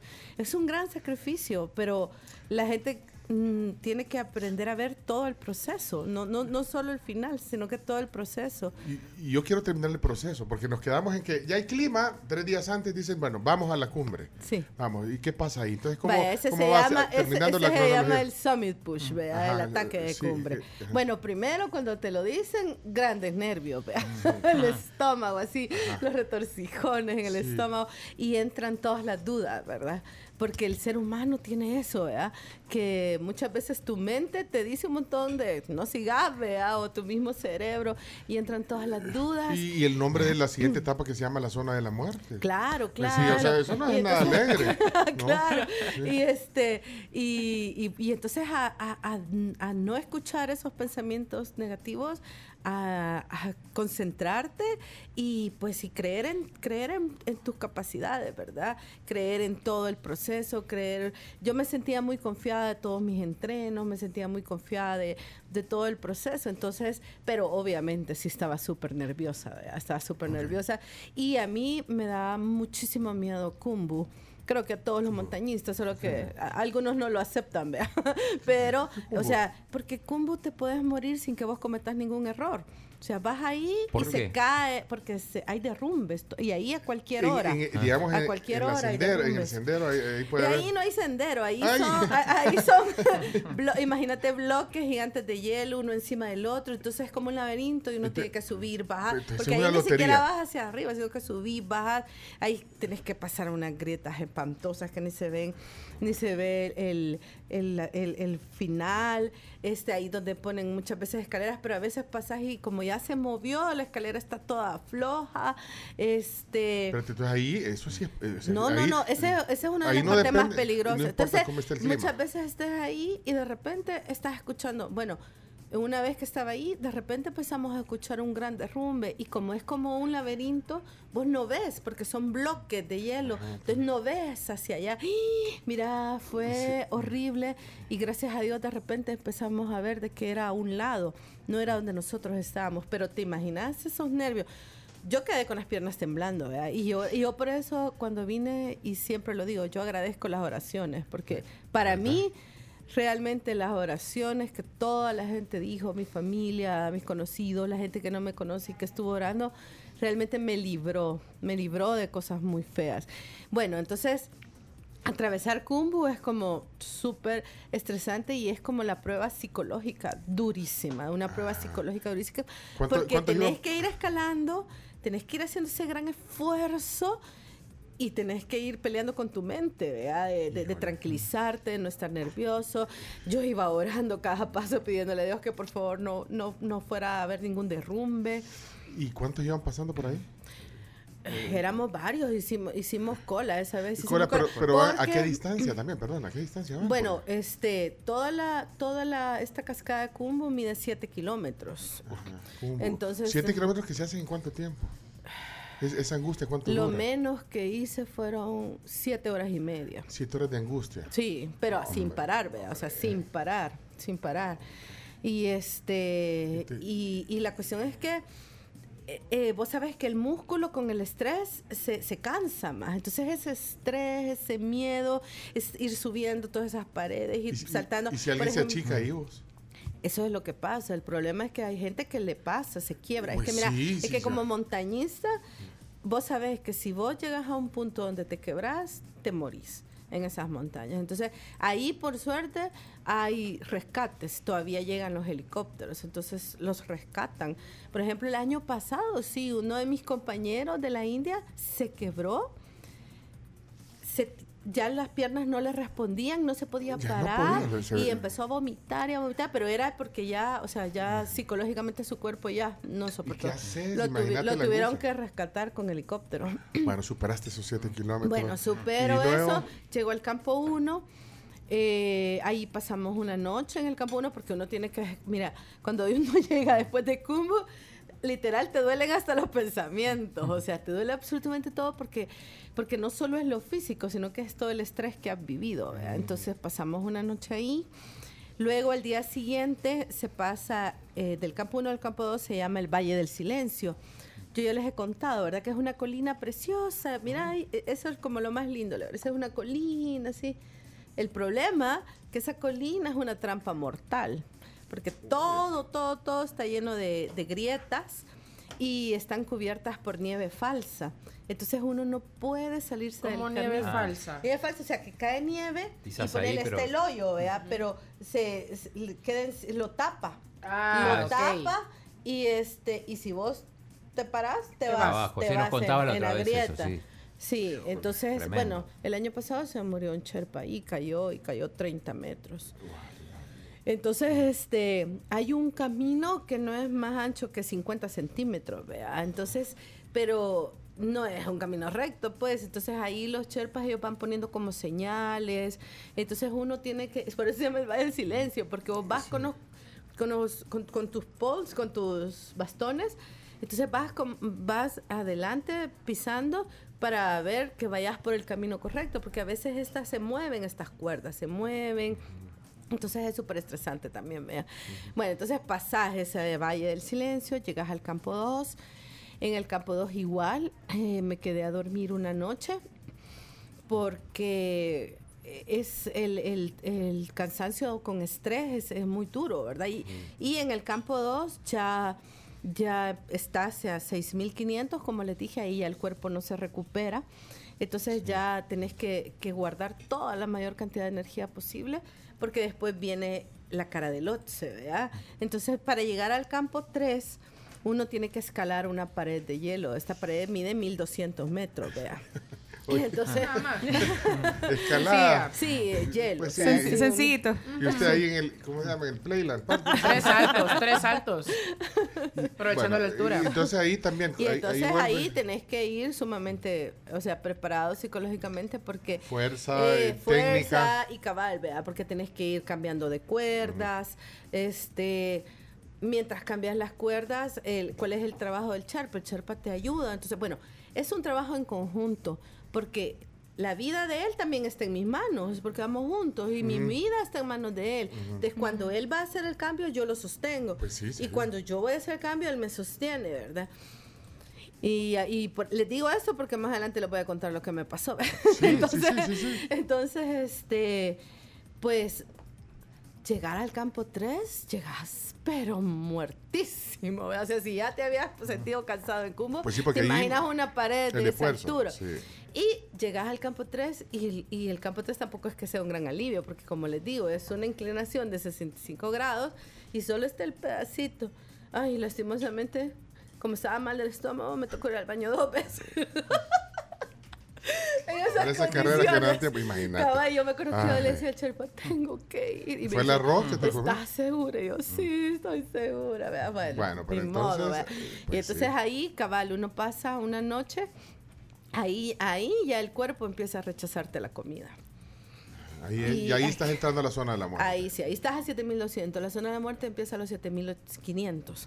bueno. Entonces ahí ya el cuerpo ya es como que, ¿qué pasa aquí, verdad? O Espérate, sea, pero el- la vez esto- pasada llegaste a esa etapa. Llegué a 8000. Ah, Llegué llegaste hasta el 8000. campo 4. Llegaste sí. al 4. O sea que ya lo había, sí, esto ya sí, lo había, sí, ya, lo había ya lo había sí. vivido. Ajá, entonces, y, y justo eso, yo dije, no, no puede ser, porque Otra se vez, estaban repitiendo las Ajá. cosas. Por ejemplo, el Sherpa me dice, le voy a hacer una sopita, ¿verdad? No, y me hace una sopita y toda llena de chile, pero así súper, súper chilosa. Y el año pasado había pasado lo mismo. Y yo, Ay, no, no no, puede qué ser. Yo así, de vu. Sí. No, no puede ser. Porque no podía ni comérmela, porque a ellos les encanta el chile. Y era como que, ay, me equivoqué, perdón. Y como solo hacer una sopa es tan cansadísimo, tarda dos horas, porque tienen que ir a traer hielo. Tenés que derretir el hielo y se tarda más de una hora en derretir el hielo. O sea, tiene que hervir. O sea, solo- y entonces yo fue como que no, no se preocupe. ¿verdad? Me tomé un par de sea, que costó hacer la sopa. Claro, o sea, implicaba dos horas más, ¿verdad? Volver a hacer una... Entonces, y ¿Me teníamos le puede que quitar el chile, por favor? Teníamos que... Sí, me le botó el agua, a ver si se podía, pero ay, era demasiado, ¿verdad? Entonces, pero bueno. Le dije, yo estaba muy preocupada porque el año pasado del campo 3 al campo 4 yo me había tardado 10 horas. Y yo estaba muy preocupada porque del campo 4 no se duerme, solo se pasa un par de horas para descansar. Entonces yo le dije, quiero que salgamos en la madrugada porque quiero llegar y tener más tiempo de descansar en el campo 4. Y, y me dijo, sí, ahí a él le empezó la tos. Le empezó una tos y yo le pregunté, Purva, ¿está bien? Sí, me dice, solo me duele la garganta. Eh, y pero tosía muchísimo, tosía muchísimo. Yo así como me preocupé un poco, pero bueno, lo vi normal. Y este, en todo este camino y en toda esta expedición, recuerdan que yo dije que había un segundo Sherpa, ¿verdad? Este Sherpa nunca lo había visto ni lo había conocido. Él sabía, estaba contratado por mí y él lo que hace es que él cargaba, por ejemplo, la botella de oxígeno a los otros campamentos para que uno solo la recogiera, hacía, hacía las tiendas, ponía las tiendas, preparaba los campamentos. Entonces ya él, yo lo iba a ver ya en el campo 4, ¿verdad? Porque ahí él iba a subir con nosotros hasta cierto punto para cargar el, el oxígeno extra, ¿verdad? Entonces salimos del campo 3 y por suerte me fue muy bien. Igual, no había tormenta como el año pasado, porque el año pasado lo subimos con tormenta. Entonces, este fue muchísimo mejor y llegué a mediodía al llegué a mediodía al, a- al campo al campo 4. Entonces eso me dio mucho más tiempo para descansar. Ahí conocí a Tindu, que, que era mi otro Ajá. Sherpa, que él igual nunca había hecho cumbre, ¿verdad? O sea, era es jovencito, Joven- jovencito. Entonces... Aprendiz de X-Men. Exacto, aprendiz, cabal, porque tienes el apellido Sherpa ca- y entonces le van dando las oportunidades, ¿verdad? Entonces, cabal, logré dormir, de poner- ya ya con oxígeno, ¿verdad? Porque ya estás dentro de la zona de la muerte, entonces ya con todo el oxígeno logré dormir dos horas, ya él me despertó, eh, fue que intenté comer, ¿verdad? Y que me logré comer seis cucharadas de arroz nada más. Y ya a las 7 de la noche nos empezamos a equipar. Y a las siete y media íbamos a salir. Y entonces de repente salgo de la tienda y veo que Tino me está ayudando con los crampones y no Purva. Y me pareció extraño porque eh, eso le corresponde a Purva, no a él. Sí, eso sí. le corresponde cargar. Y entonces y me dice, es que Purva está muy mal. Y de repente voy viendo que se adelantó así y me dejó eh, mi cherpa. Me dejó. Y yo así como, ¿qué pasa, verdad? Y entonces, y empiezo a caminar yo sola. Empiezo a caminar yo sola, tratando de seguirlo y tratando de, de- de- encontrarlo. Y allí, de, ustedes van a ver la foto del, cam- del campo 4 a, la- a la cumbre. Es- o sea, es una pirámide. Una pirámide. Son, son paredes, vea. Y entonces uno con la, o sea, está la cuerda de seguridad, que es donde uno va poniendo el puño mecánico, ¿verdad? Y entonces, pero no podía pasarle a la gente, porque pasarle a la gente implica soltarme de la seguridad y pasar sin ninguna seguridad. Eso se puede hacer uno con el Sherpa, porque el Sherpa yo, uno va metiendo el piolet y, y ya le pasa uno al, al tráfico. Entonces, iba yo sola, no pude pasarle al tráfico. Entonces, ¿qué me tocó? Seguir la cola del tráfico. Entonces, por eso es que me tardé tanto tiempo, me tardé 11 horas. Tal vez sin el tráfico me hubiera tardado En esa quizás etapa. una hora menos, hora y media menos. Bueno, la cuestión es que yo estaba súper preocupada. Era el día más importante, era el día de cumbre, Sí. y yo iba sin cherpa. ¿Y qué implica ir sin cherpa? Es lo que yo les digo. O sea, cada 200 metros o cada 150 metros hay que cambiar la cuerda. Y me tocaba a mí solita, solita, quedarme sola cambiando todo eso porque no había nadie quien me apoyara. Y entonces Hitino en ese momento venía bien atrás. O sea que vos estabas adelante, pero y el otro... Y el otro iba y te lo encontraste adelante, después. bien adelante. Y entonces, como siete horas después, que es un poco más de la, de la mitad, eh, se encuentra el balcony. El balcony es como un- una pequeña terracita. Hay un respiro ahí. ¿o no? Ahí hay un respiro y ahí uno se cambia el tanque de oxígeno, ¿verdad? Porque ya, pasaron tanque. siete horas, entonces ya Sí. te cambias el tanque de oxígeno. Y voy viendo que Purva había dejado tirado mi oxígeno y se había ido. No. Sí. Y yo así como que, Dios mío, ¿y qué voy a hacer? ¿Quién me iba a poner? Y en eso llegó Tindu y se preocupó muchísimo también. Y me dijo, no se preocupe, yo voy a seguir. Él hasta ahí iba a llegar, hasta, Ah. hasta el balcón. O sea, no Ese no era su hacer cumbre. trabajo. No, y porque él no tenía experiencia nunca. Y yo, y yo le dije, Tindu, necesito que te vayas conmigo. Y él me dijo, sí, no te preocupes. Eh, Me cambió el oxígeno y cargó este otro. O sea, algo que, que es un esfuerzo extra. O sea, cargar más de lo que ya tenía él planeado cargar. Y nos vamos y eh, hay unas partes tan espantosas ahí. Por Mira, mira, ejemplo... Ahorita estamos, vamos a hacer el Sí, documental. es la- la es- ajá, eso, porque, me- ¿sabe? me- Aparte, Alfa tiene como esta capacidad de poder transmitir tal Es cual, que- ajá, entonces uno se imagina todo lo que está Exacto, contando. Esa es la magia de la radio Sí, también. sí, sí. Yo me imagino, yo si está frío tengo ya. Vaya, pero entonces. no, bueno, y entonces vaya. mira, hay unas partes horribles, por ejemplo, hay unas ari- aristas, son estas filos, son los filos, y entonces te imaginas las caídas de ahí, de ahí, miles y miles de kilómetros, y el filito así, que, que solo te cabe una bota, ¿vea? De caminar sobre ese filito y hacer los cambios de cuerda, porque no es recto, o sea, es, es- es un filo hacia arriba, Y entonces ahí Tino me dijo, yo le voy a ayudar, no se preocupe. Y yo dije, ay, qué emoción. Y me suelta y me deja sin seguro. O sea, no, No. sabía hacer los cambios. Y yo, no. Y yo así, porque te imaginas en eso. Qué Y- estrés. Y, y, y- y en su vida. Y yo, no, Tino. Y me acuerdo que rapidito le quité el, el, el- el- el mosquetón y me puse en, en seguridad. Y me tocó explicarle, y teníamos tráfico, y tenía que explicarle Todo ahí a esto. mitad, sí, ahí a mitad del camino, cómo poner el puño mecánico. No sabía él, porque ellos casi no ocupan eso. Entonces, me tocó explicarle ahí a la carrera y con el y con la gente ¿verdad? atrás, porque obviamente uno no puede estar haciendo tráfico. ¿verdad? Entonces, te imaginas el estrés, ¿verdad?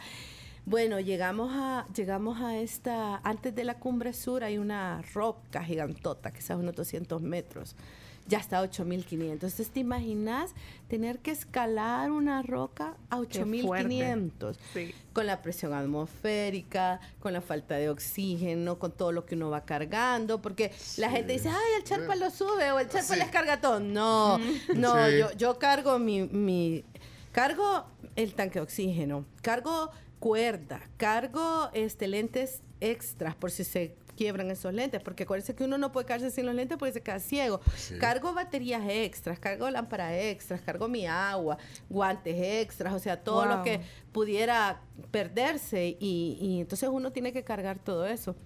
No lo carga el Sherpa. la gente que dice que el Sherpa lo sube a uno. Cabe Pero, aclarar. pero mira, bueno, yo, yo Para quiero. aclarar. Aquí podemos seguir horas y horas, pero cuando llegamos, ya, ya se va Bueno, entonces le puedes sí, contar Sí, esta ahorita, parte. ahorita Va, viene ya el- el- la culminación, la, Sí. llegada- La cumbre. La cumbre, la bueno, cumbre de la entonces historia. está esta pared, esta roca que les digo Ah. como 200 metros y entonces se ve así una puntita y yo decía, "Ah, es la cumbre y estaba justo amaneciendo y le digo a Tindo y todavía porque esca- y escalando, ¿verdad? ya Sí, sí, sí. terminamos de salir de esa roca y le digo, gracias, Tindo, gracias, lo logramos. Y él, yo, very welcome, very welcome, así los dos, casi llorando. Porque él también, era- Súper felices. él también Y estaba entonces, lográndolo. Claro, y llegamos, hijo de madre, ¿verdad? y llegamos y era la cumbre sur. Faltaban como dos horas No, todavía. bueno, y yo decía, no. Y lo peor de que ves ahí, y ahí ves el famoso paso Hilary. Que es una. Yo nunca lo había visto, obviamente más que en fotos, pero ni siquiera. O sea, las fotos ustedes saben que no reflejan lo que realmente es. Sí. Sí, jamás en la vida. No, hombre, y voy qué- viendo eso y yo dije, Dios santo, te- tengo que bajar con vida de esta montaña. Fue lo que primero que se ¿Por me vino. ¿Y qué- qué Porque tiene son, el Hillary? son tres pirámides, imagínense tres pirámides de rocas como lajas, lisas, totalmente lisas con hielo. Wow. Y uno con los crampones y solo tenés que pasar en una orillita, una orillita. Y lo más triste del paso Hillary es que ahí están los montañistas fallecidos. Ay, ahí viene la historia. de- Ay, entonces psicológicamente es ¿Pero horrible. ¿Por qué? Porque ahí- es horrible. ¿Por qué? Porque, Porque nadie los puede bajar, Eso, nadie a- los puede. O se- sea, ahí quedas. Y, y, y lo peor de que quedas intacto, porque el, el hielo te conserva. Eh, ¿Pero de Entonces lo ves como que si estuviera vivo. Porque yo, lo, yo vi el primero y yo dije, ¿por qué está ahí ese hombre? Y de repente, ay, no, si está muerto. Y entonces, Mira, y, y- lo peor que vos preguntás, ¿qué les pasa? Y por ejemplo, ese se cayó y se quebró el tobillo. Y quebrarte el tobillo no es razón para morir, pero, Pero ahí sí. ahí, ¿cómo Pero haces? ahí, porque ¿quién, ¿Quién te, te va a llevar? ¿Quién te va a- Nadie. Y el helicóptero ya no no, llega ahí, no, ya, ya. no, no, el, lo helicóptero lo más lejos que llegas al campo 2, ahí estás a 8700, ya estás a 100 metros de la cumbre. ¡Ah! Mira, ¿se acuerdan que en el 2019 hubo una foto de un gran tráfico, verdad? Ah, Entonces sí. ahí se murieron como 10 personas. Y te vas caminando Entonces entre vas esos. No, ahí, ese hay algunos- se llama Hillary vos. Eh, se llama Hillary por el apellido del primero que logró atravesar lo que es Ah. Edmund Ah, Hillary, que que llegó a la hablando. cumbre. Sí. Sí, sí, sí, sí, en memoria de él. memoria Pero es Hillary, una sí. cosa tan espantosísima porque Qué es- duro, mira, esa es una prueba Sí. no de- de- de- y, y no Y de, estar, de tener una buena salud mental también, porque el hecho de, de ver Claro. eso es súper impactante. y si ya vas No, estresado por todo el camino mal. Que viene, No, y mira, y lo que es el Paso Hillary, que son rocas lisas, o sea, son lajas, lajas gigantes. y, es como, y, no, de verdad, yo dije, tengo que bajar con vida de esa montaña. Fue lo, lo que ahí, te- pensé. ahí, eso te dio Horrible. Pero también te, te empoderó quizás por eh, ver ese momento tan duro para decir, Claro, y que- entonces uno tiene que pasar ahí y tenés que, súper peligrosísimo porque te caben tres puntas del crampón, ni siquiera te cabe una bota entera. Te caben tres puntas del crampón y como es combinación de roca con hielo, es súper peligroso. Las ese- cuerdas están o sea- ya todas podridas, No, sabes cuál es la cuerda que está buena. Ah, no, bueno, yo me agarraba como de cinco cuerdas de un solo porque yo no sabía cuál era la nueva, bueno, horrible. Impresionante. No, espantoso. están dando- ahí estamos viendo la foto aquí atrás. La tengo atrás aquí. en mi- Ah, mi- la Sí. Porque la Sí. estamos transmitiendo ahí en Facebook también, si quieren ver. Espérate, que hay un montón de mensajes. Sí, espérame, Amigos, estoy con los pelos de punta agarrado del asiento, tomándome un café y escuchando al Facarina Rue. Impresionante. No. Y bueno, ni en el Everest te libraste del tráfico, Alfacarina. Felicidades, un abrazo. Uy, es que yo, me- yo también así estoy. yo Claro también me van a que decir. sí. Sí, no, Pero- pero- entonces, bueno, entonces horrible. Entonces, cuando logras pasar, vaya, por ejemplo, esa foto que están viendo es de una de esas tres pirámides, son tres pirámides así. Esa es la última ya, que es la que es la menos peligrosa porque ya tiene un poquito de nieve. Bueno, pa- pasamos, pasémonos ya el- Bueno, y tramo entonces- duro porque ahí van viendo todo. No, los- espantoso. Va, fíjense, fíjense la puntita de esa foto. Fíjense la puntita, ahí ya no hay a- roca, ahí Qué solo es nieve. Ajá. Ahí solo es nieve. Sí. Y así es la cumbre, ahí no se ve la cumbre, pero ya casi. Todo, todo ya al final solo es acumulación de nieve. Ya no hay nada más que lo sostenga, solo es acumulación de Y ya nieve. sabes dónde vas a poner el pie ahí. Claro, entonces, entonces bueno, finalmente uno logra, logra salir, bueno, logramos, gracias a Dios, atravesar el paso Hillary. Y una característica de Everest es que nunca ves la cumbre, nunca. Solo ves la cumbre sur, pero la cumbre principal nunca se ve hasta que salís del paso Hillary. Entonces salimos del paso Hillary y finalmente... Ahí estaba. Finalmente es una puntita, sí, es una lengua, es una lengua así de hielo. Qué emoción. Y mira, y fue como que, ah, ahí sí, fueron, me tardé que 10, 15 minutos en llegar y eso sí, fueron los 10 minutos más hermosos de mi vida. Y, y, y con Tindu y los dos llorando, ¿verdad? Porque para él también era su Uy, primer quitamos cumbre. Y el pobre también todo estresado porque él nunca había pasado eso también. Y nos agarramos de la mano y los dos llorando. Y yo, ah, lo logramos. Y así los dos llorando y caminando. ah.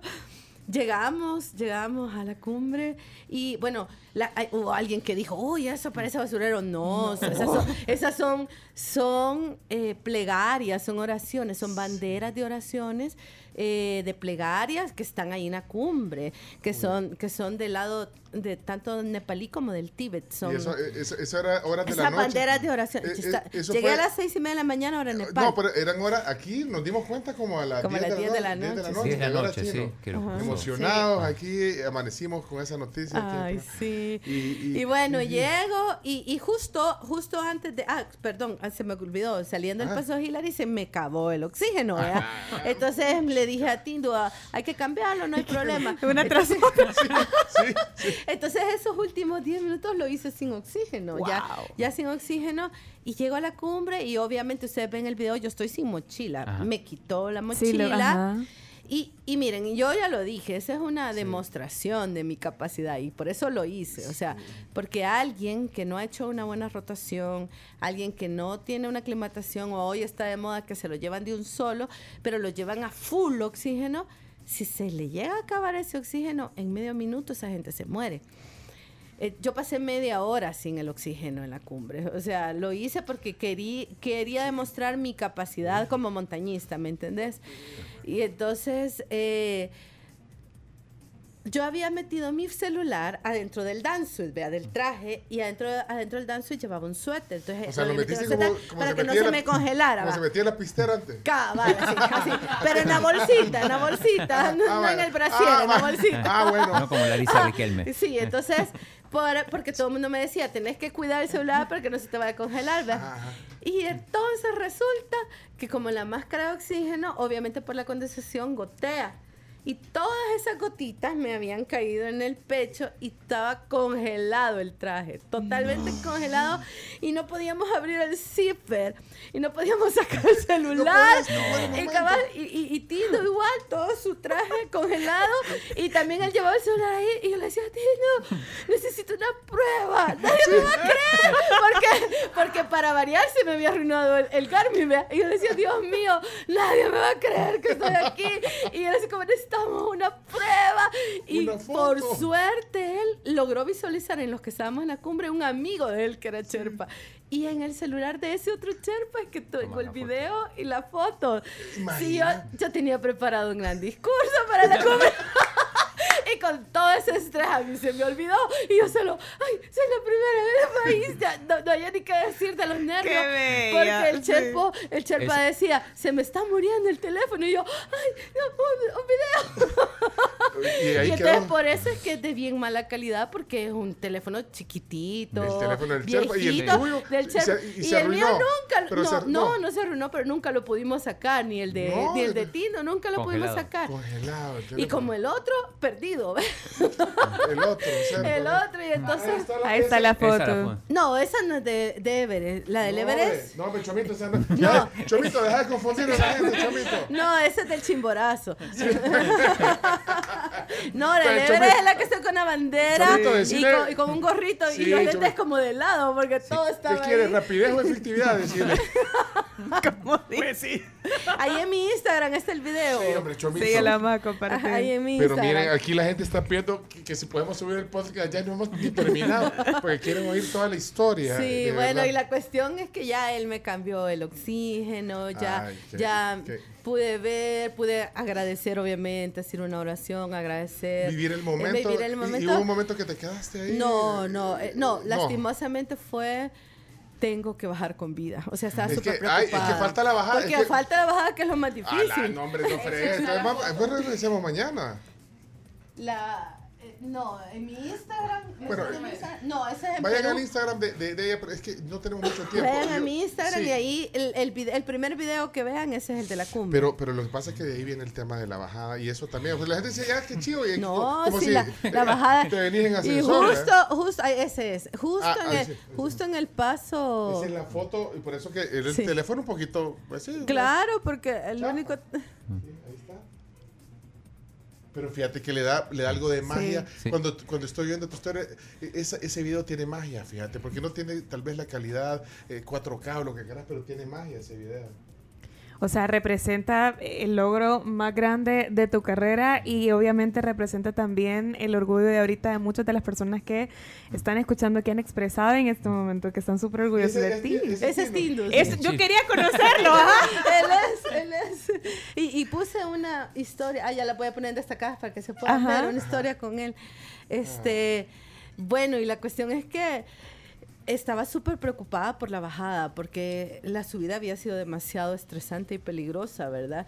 y, y bueno, entonces mi pensamiento era, tengo que, tengo que, que bajar Mira. con vida, no me tengo que caer, Mira. no tengo que deslizarme, Sí, tengo que lo hacerlo con sumo cuidado. El pueblo quiere más tiempo con la entrevista de Alfa Garina. Dice, pueblo, pero tenemos que. Tenemos compromisos también nosotros. Pero yo quiero seguir eh, oyendo esta historia. Aquí estás.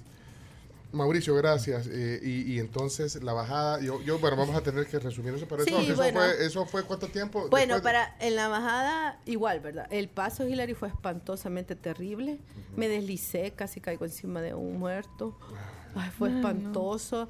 Y la, Porque y- había, que hacer, baja- había que hacer otra vez ese, ese Sí. terrible paso, ese, ese- ese paso de la muerte. claro, claro. Y había tráfico porque nosotros veníamos para abajo y venía gente para arriba. Entonces, se imaginan, no hay ni dónde ponerse y todavía tenías que ir. El problema con el tráfico es que vos tenés que soltarte, soltar a la persona y volverte a agarrar a la seguridad. Entonces, te imaginas esos microsegundos en lo que vos te soltás y, y esperar no deslizarte. ¿vea? Gracias a Dios, yo me deslicé cuando todavía estaba agarrada a la cuerda. Fue súper peligroso. O sea, fue un gran Ay, susto, ¿vea? mira. Se imaginan, un gran susto. Yo- o sea, yo- deslizarme en una de esas lajas y quedar así colgada de la cuerda y después intentar otra vez volver a subir. Bueno, fue espantoso. La cuestión es que bajamos, logré, me, eh, pobrecito Tino no sabía cómo hacer los cambios de rappel y a mí me tocó hacerlo solita. Me tocó pues, hacerlo solita. Imagínense estar cambiando las cuerdas, la seguridad, todo solita. Y era como que, y ahí agradecí todos estos, todos estos sacrificios, todo este tiempo, todos estos entrenamientos que Sí. yo me había dedicado, porque fue gracias a todo eso que yo puedo ser autónoma en la montaña. Alguien que no tenga ese conocimiento se queda ahí. Y tengo testimonios de gente que ha visto como los cherpas igual los abandonan. Ya me habían contado, pero nunca me imaginé que a mí me fuera a pasar. Alfa Karina, yo de verdad eh, estoy leyendo aquí a Claudia que nos está viviendo en San Francisco, California. Así estoy yo, dice, con la narrativa de Alfa Karina, imaginándome todo. O sea, vi hasta el tanque tirado de oxígeno, Dios mío, dice.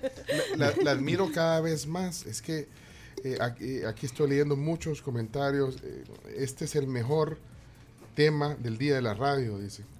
Eh, quiero ver, eh, Nidia. eh, voy a poner mensajes aquí. Hola, Mi heterosexualidad está en duda en este momento. A mí me gustan los hombres, pero esta niña alfa me está haciendo duda. Puede ser. Sean serios en este programa. Se intenta hacer el programa serio. Qué bárbara, dice Hildy. Qué ¿Para bárbara. quién dijo eso? No, no, no, no. No la mames, Antonio. Ah, Qué bárbara. Además de haber logrado toda esa hazaña, nos ha hecho vivir la historia con ella. Mil gracias, Alfa Karina. De una tecleña a otra, toda mi admiración y respeto. Eh, híjole, aquí eh, dice colmada de bendiciones, Alfa Karina. Dice aquí Gracias. alguien. eh, no sé, estos son audios. Se hubiera llevado un camarógrafo, dice. Excelente. Déjame ver qué dice aquí. Carísimo, por cierto. Camarógrafo Sherpa, Un las dos camarógrafo. Sherpa, definitivamente. No hay cima que los salvadoreños no podamos alcanzar. Muchas felicitaciones, Karina. No, Gracias. hombre, y aquí hay más mensajes. Eh, no sé si vamos a lograr. eh, Alicia, vamos a ver, Alicia, ¿qué pasó, Alicia? Le rinde honor a su nombre, grande Alfa. Y no escuché qué es lo que comía ahí arriba. ¿Cuál es la alimentación? Arroz. eh, Calorías líquidas. Sopa de sí, chile. Calorías líquidas, cabal. Eh, noodles. Excelente narrativa de Alfa Karina. Mis felicitaciones, una gran mujer. Y Pencho, mandar los anuncios y regresar con ella después. Los anuncios, a los las 11. comerciales nomás, Está súper interesante. Gracias. No, Mira, eh, Stanley, gracias a vos. Y mm, vas a hacer, pensaste en hacer un, escribir un libro. Digo, Es eh, que, un eh, documental es difícil porque vos mismo decís que tenés poco material, pero un libro. Sí, sí, Eso tiene que ser. sí lo vamos a hacer. Y, tam- y también vamos a hacer un libro para niños.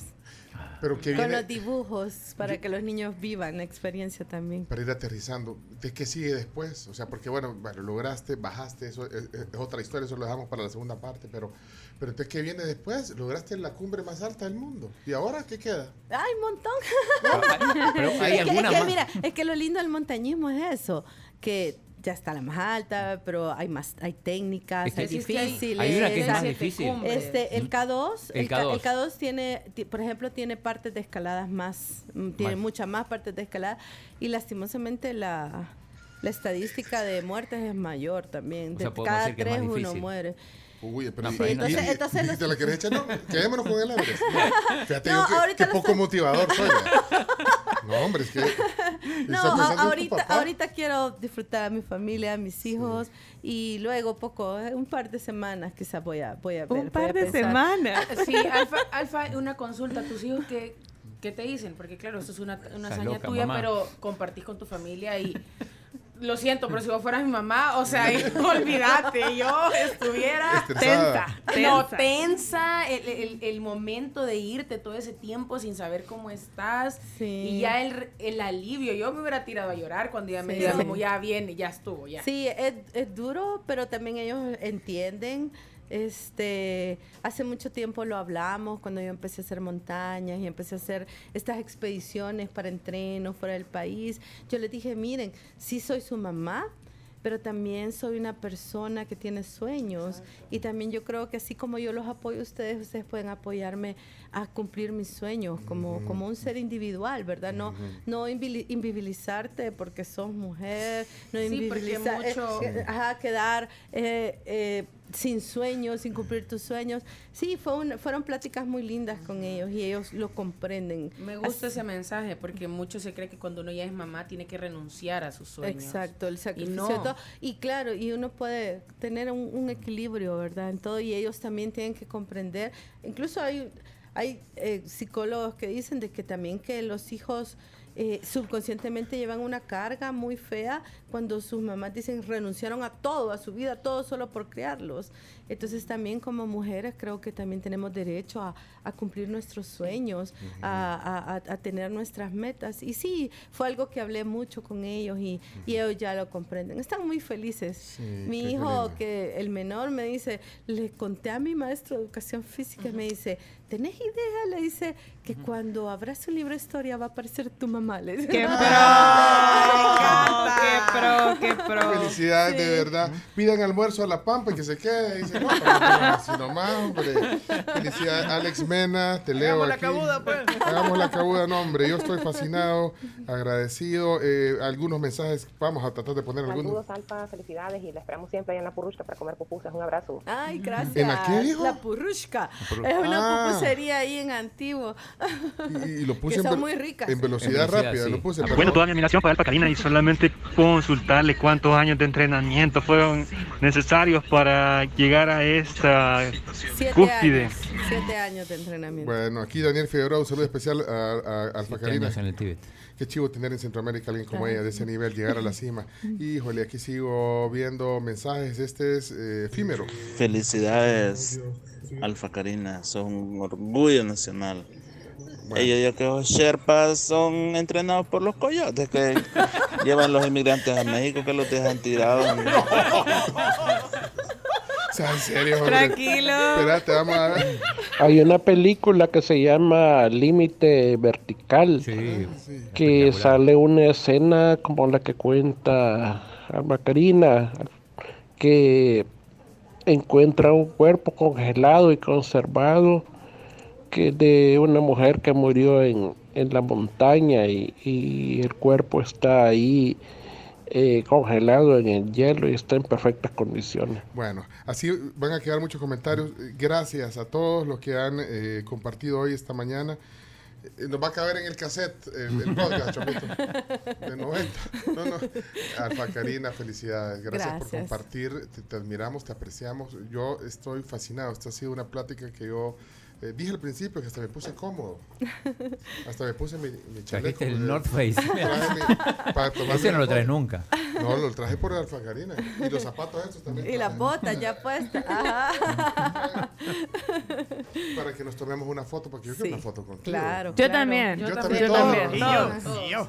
Todos queremos una foto. Gracias, Alfa Karina. El, el doctor Iván Solano vino a tomarse una foto con Sí, se tomó la foto y se fue. Se fue, no olvide. Solo en la foto ni la saludó. Al mandado. Solo No, no, una, cómo una no. foto le dice, fue. No, hombre, no son mentiras. El doctor Solano. El gran- padre del senderismo. Él nos ha invitado a, a- a recorrer, eh, a, a vivir un poquito una experiencia a la, híjole, mini, minísima, mini, mini, minísima, Microscópica. Experiencia de, de- de- de subir estos lindos volcanes, una experiencia que yo nunca pensé que iba a vivir. No, y es preciosísimo, precioso ¿verdad? Ver, llegar, que enfrentarse. pasamos- No, pasamos. Yo siempre invito a todos a que cuando tengan la oportunidad suban un volcán, una montaña. Tenemos preciosidad de montañas acá y volcanes. Que vayan a acampar, que tengan ese contacto con la naturaleza. Alfa Nosotros pasamos del sedentarismo al senderismo. Ah, excelente, excelente. Ya me dieron ganas de subir el, el, el, el de Santana. El K2. Otra vez, Sí, sí. otra vez. Lindo, ¿verdad? Sí, Sí, bueno. por tercera vez. No, Lindo. hombre. A bajar tiempo. Ey, ey, excelente. Mujeres así necesita nuestro país que vayan viendo siempre para adelante. Para Un abrazo a todos. Bueno, gracias. Alfa Karina Rue, más de toda la mañana hoy aquí en la tribu. Gracias. Gracias, gracias. Más éxito. Gracias. Saludos. Tomaron la foto. Sí, hombre. De verdad, ni he terminado de desayunar, pero voy a terminar. Ah, no, esta sopa tiene mucho chile. Dos horas se tardaron en hacerla, pero no importa. No, gracias. Esta entrevista estará completita, así, completita en podcast, en todas las plataformas de la tribu. Compártanla, compártanla, porque estas pláticas inspiran. Gracias. Gracias. Alfa. Karina Rue. Vamos a la pausa. Vámonos a la pausa comercial. Todavía nos falta la bajada. Sí, ya regresamos. Encuentro sobre ti, mundialista. Contigo, sentite libre para estar conectado como si estuvieras en casa con Roaming Libre América. Disfrútalo en tus planes postpago desde 23.99 mensuales, la mejor red, la red de los salvadoreños Tigo. Y también quiero contarles sobre el nuevo jabón Extra Fusión con fórmula mejorada, que es el único que ofrece una fusión de extra poder, extra limpieza y extra fragancia. Sorprende a todos con el poder de jabón extra. Ya volvemos, eh, avancemos con nuestro... Hagamos una lista de todos los patrocinadores, agradezcámosle por el tiempo que les hemos robado. Sí, sí, sí. favor. A Fister, por ejemplo, que lleva 100 años brindando soluciones de calidad en la industria de la grifería con los grifos Fister que son diseñados siguiendo las últimas tendencias del mercado y los altos estándares de calidad que son ahorradores de agua que te ayudan a conservar hasta un 30% versus grifos convencionales. Así que muy bien, Fister. A- a- agradezcamos, agradezcamos. Bueno, gracias a todos los patrocinadores, a Texaco, a, Teddy Comer, a Radol, eh, gracias a Jabón Extra, gracias. eh, Crif también. Pollo Campero, gracias a esas marcas que confían en este espacio, La Pampa, por supuesto. Gracias, gracias a, a Claro. Anan, Atena, con a Volaris. Que ya- Volaris. sí, ¿sabes? Si, si, puede volver a escribir. No, Ah. se puede volver a ir a escalar que allá a Puebla. Porque sí, porque fíjese que eh, afortunadamente usted no tiene que cambiar el celular, ¿verdad? Porque sobrevivió. Sí, va, entonces tiene un 60% de descuento si se va a México con Volaris. Eso, ¿Sabes qué, ¿Sabes qué era la sopa que él hizo? El, era consomé rico. Ah, ok, Era ok. consomé de rico brand. Pero le puso un montón de chile. Le puso, fue. le puso mucho chile. ¿Y sabes dónde compra sus cosas North Face? ¿Dónde? Ah, no, no, porque no sé si hay ahí. bueno, Plaza Futura, gracias Tena, gracias a la UTEC, gracias al Colegio Bilingüe Cuscatlán, a San Martín, ay, a, a, a Tigo, dije Tigo ya. Sí. Sí, Eh, Tigo. Viva Outdoor, a, a Chino, Chino Deportes, Sí, también. sí, al país, Al país. a nuestra familia. Vámonos a la pausa, ya regresamos. Y hay más patrocinadores. ASA. ¿Eh? Vámonos a la pausa. La tribu. Únete a la tribu con Pencho Duque y observa la realidad con nosotros sin perder el buen humor. La tribu FM.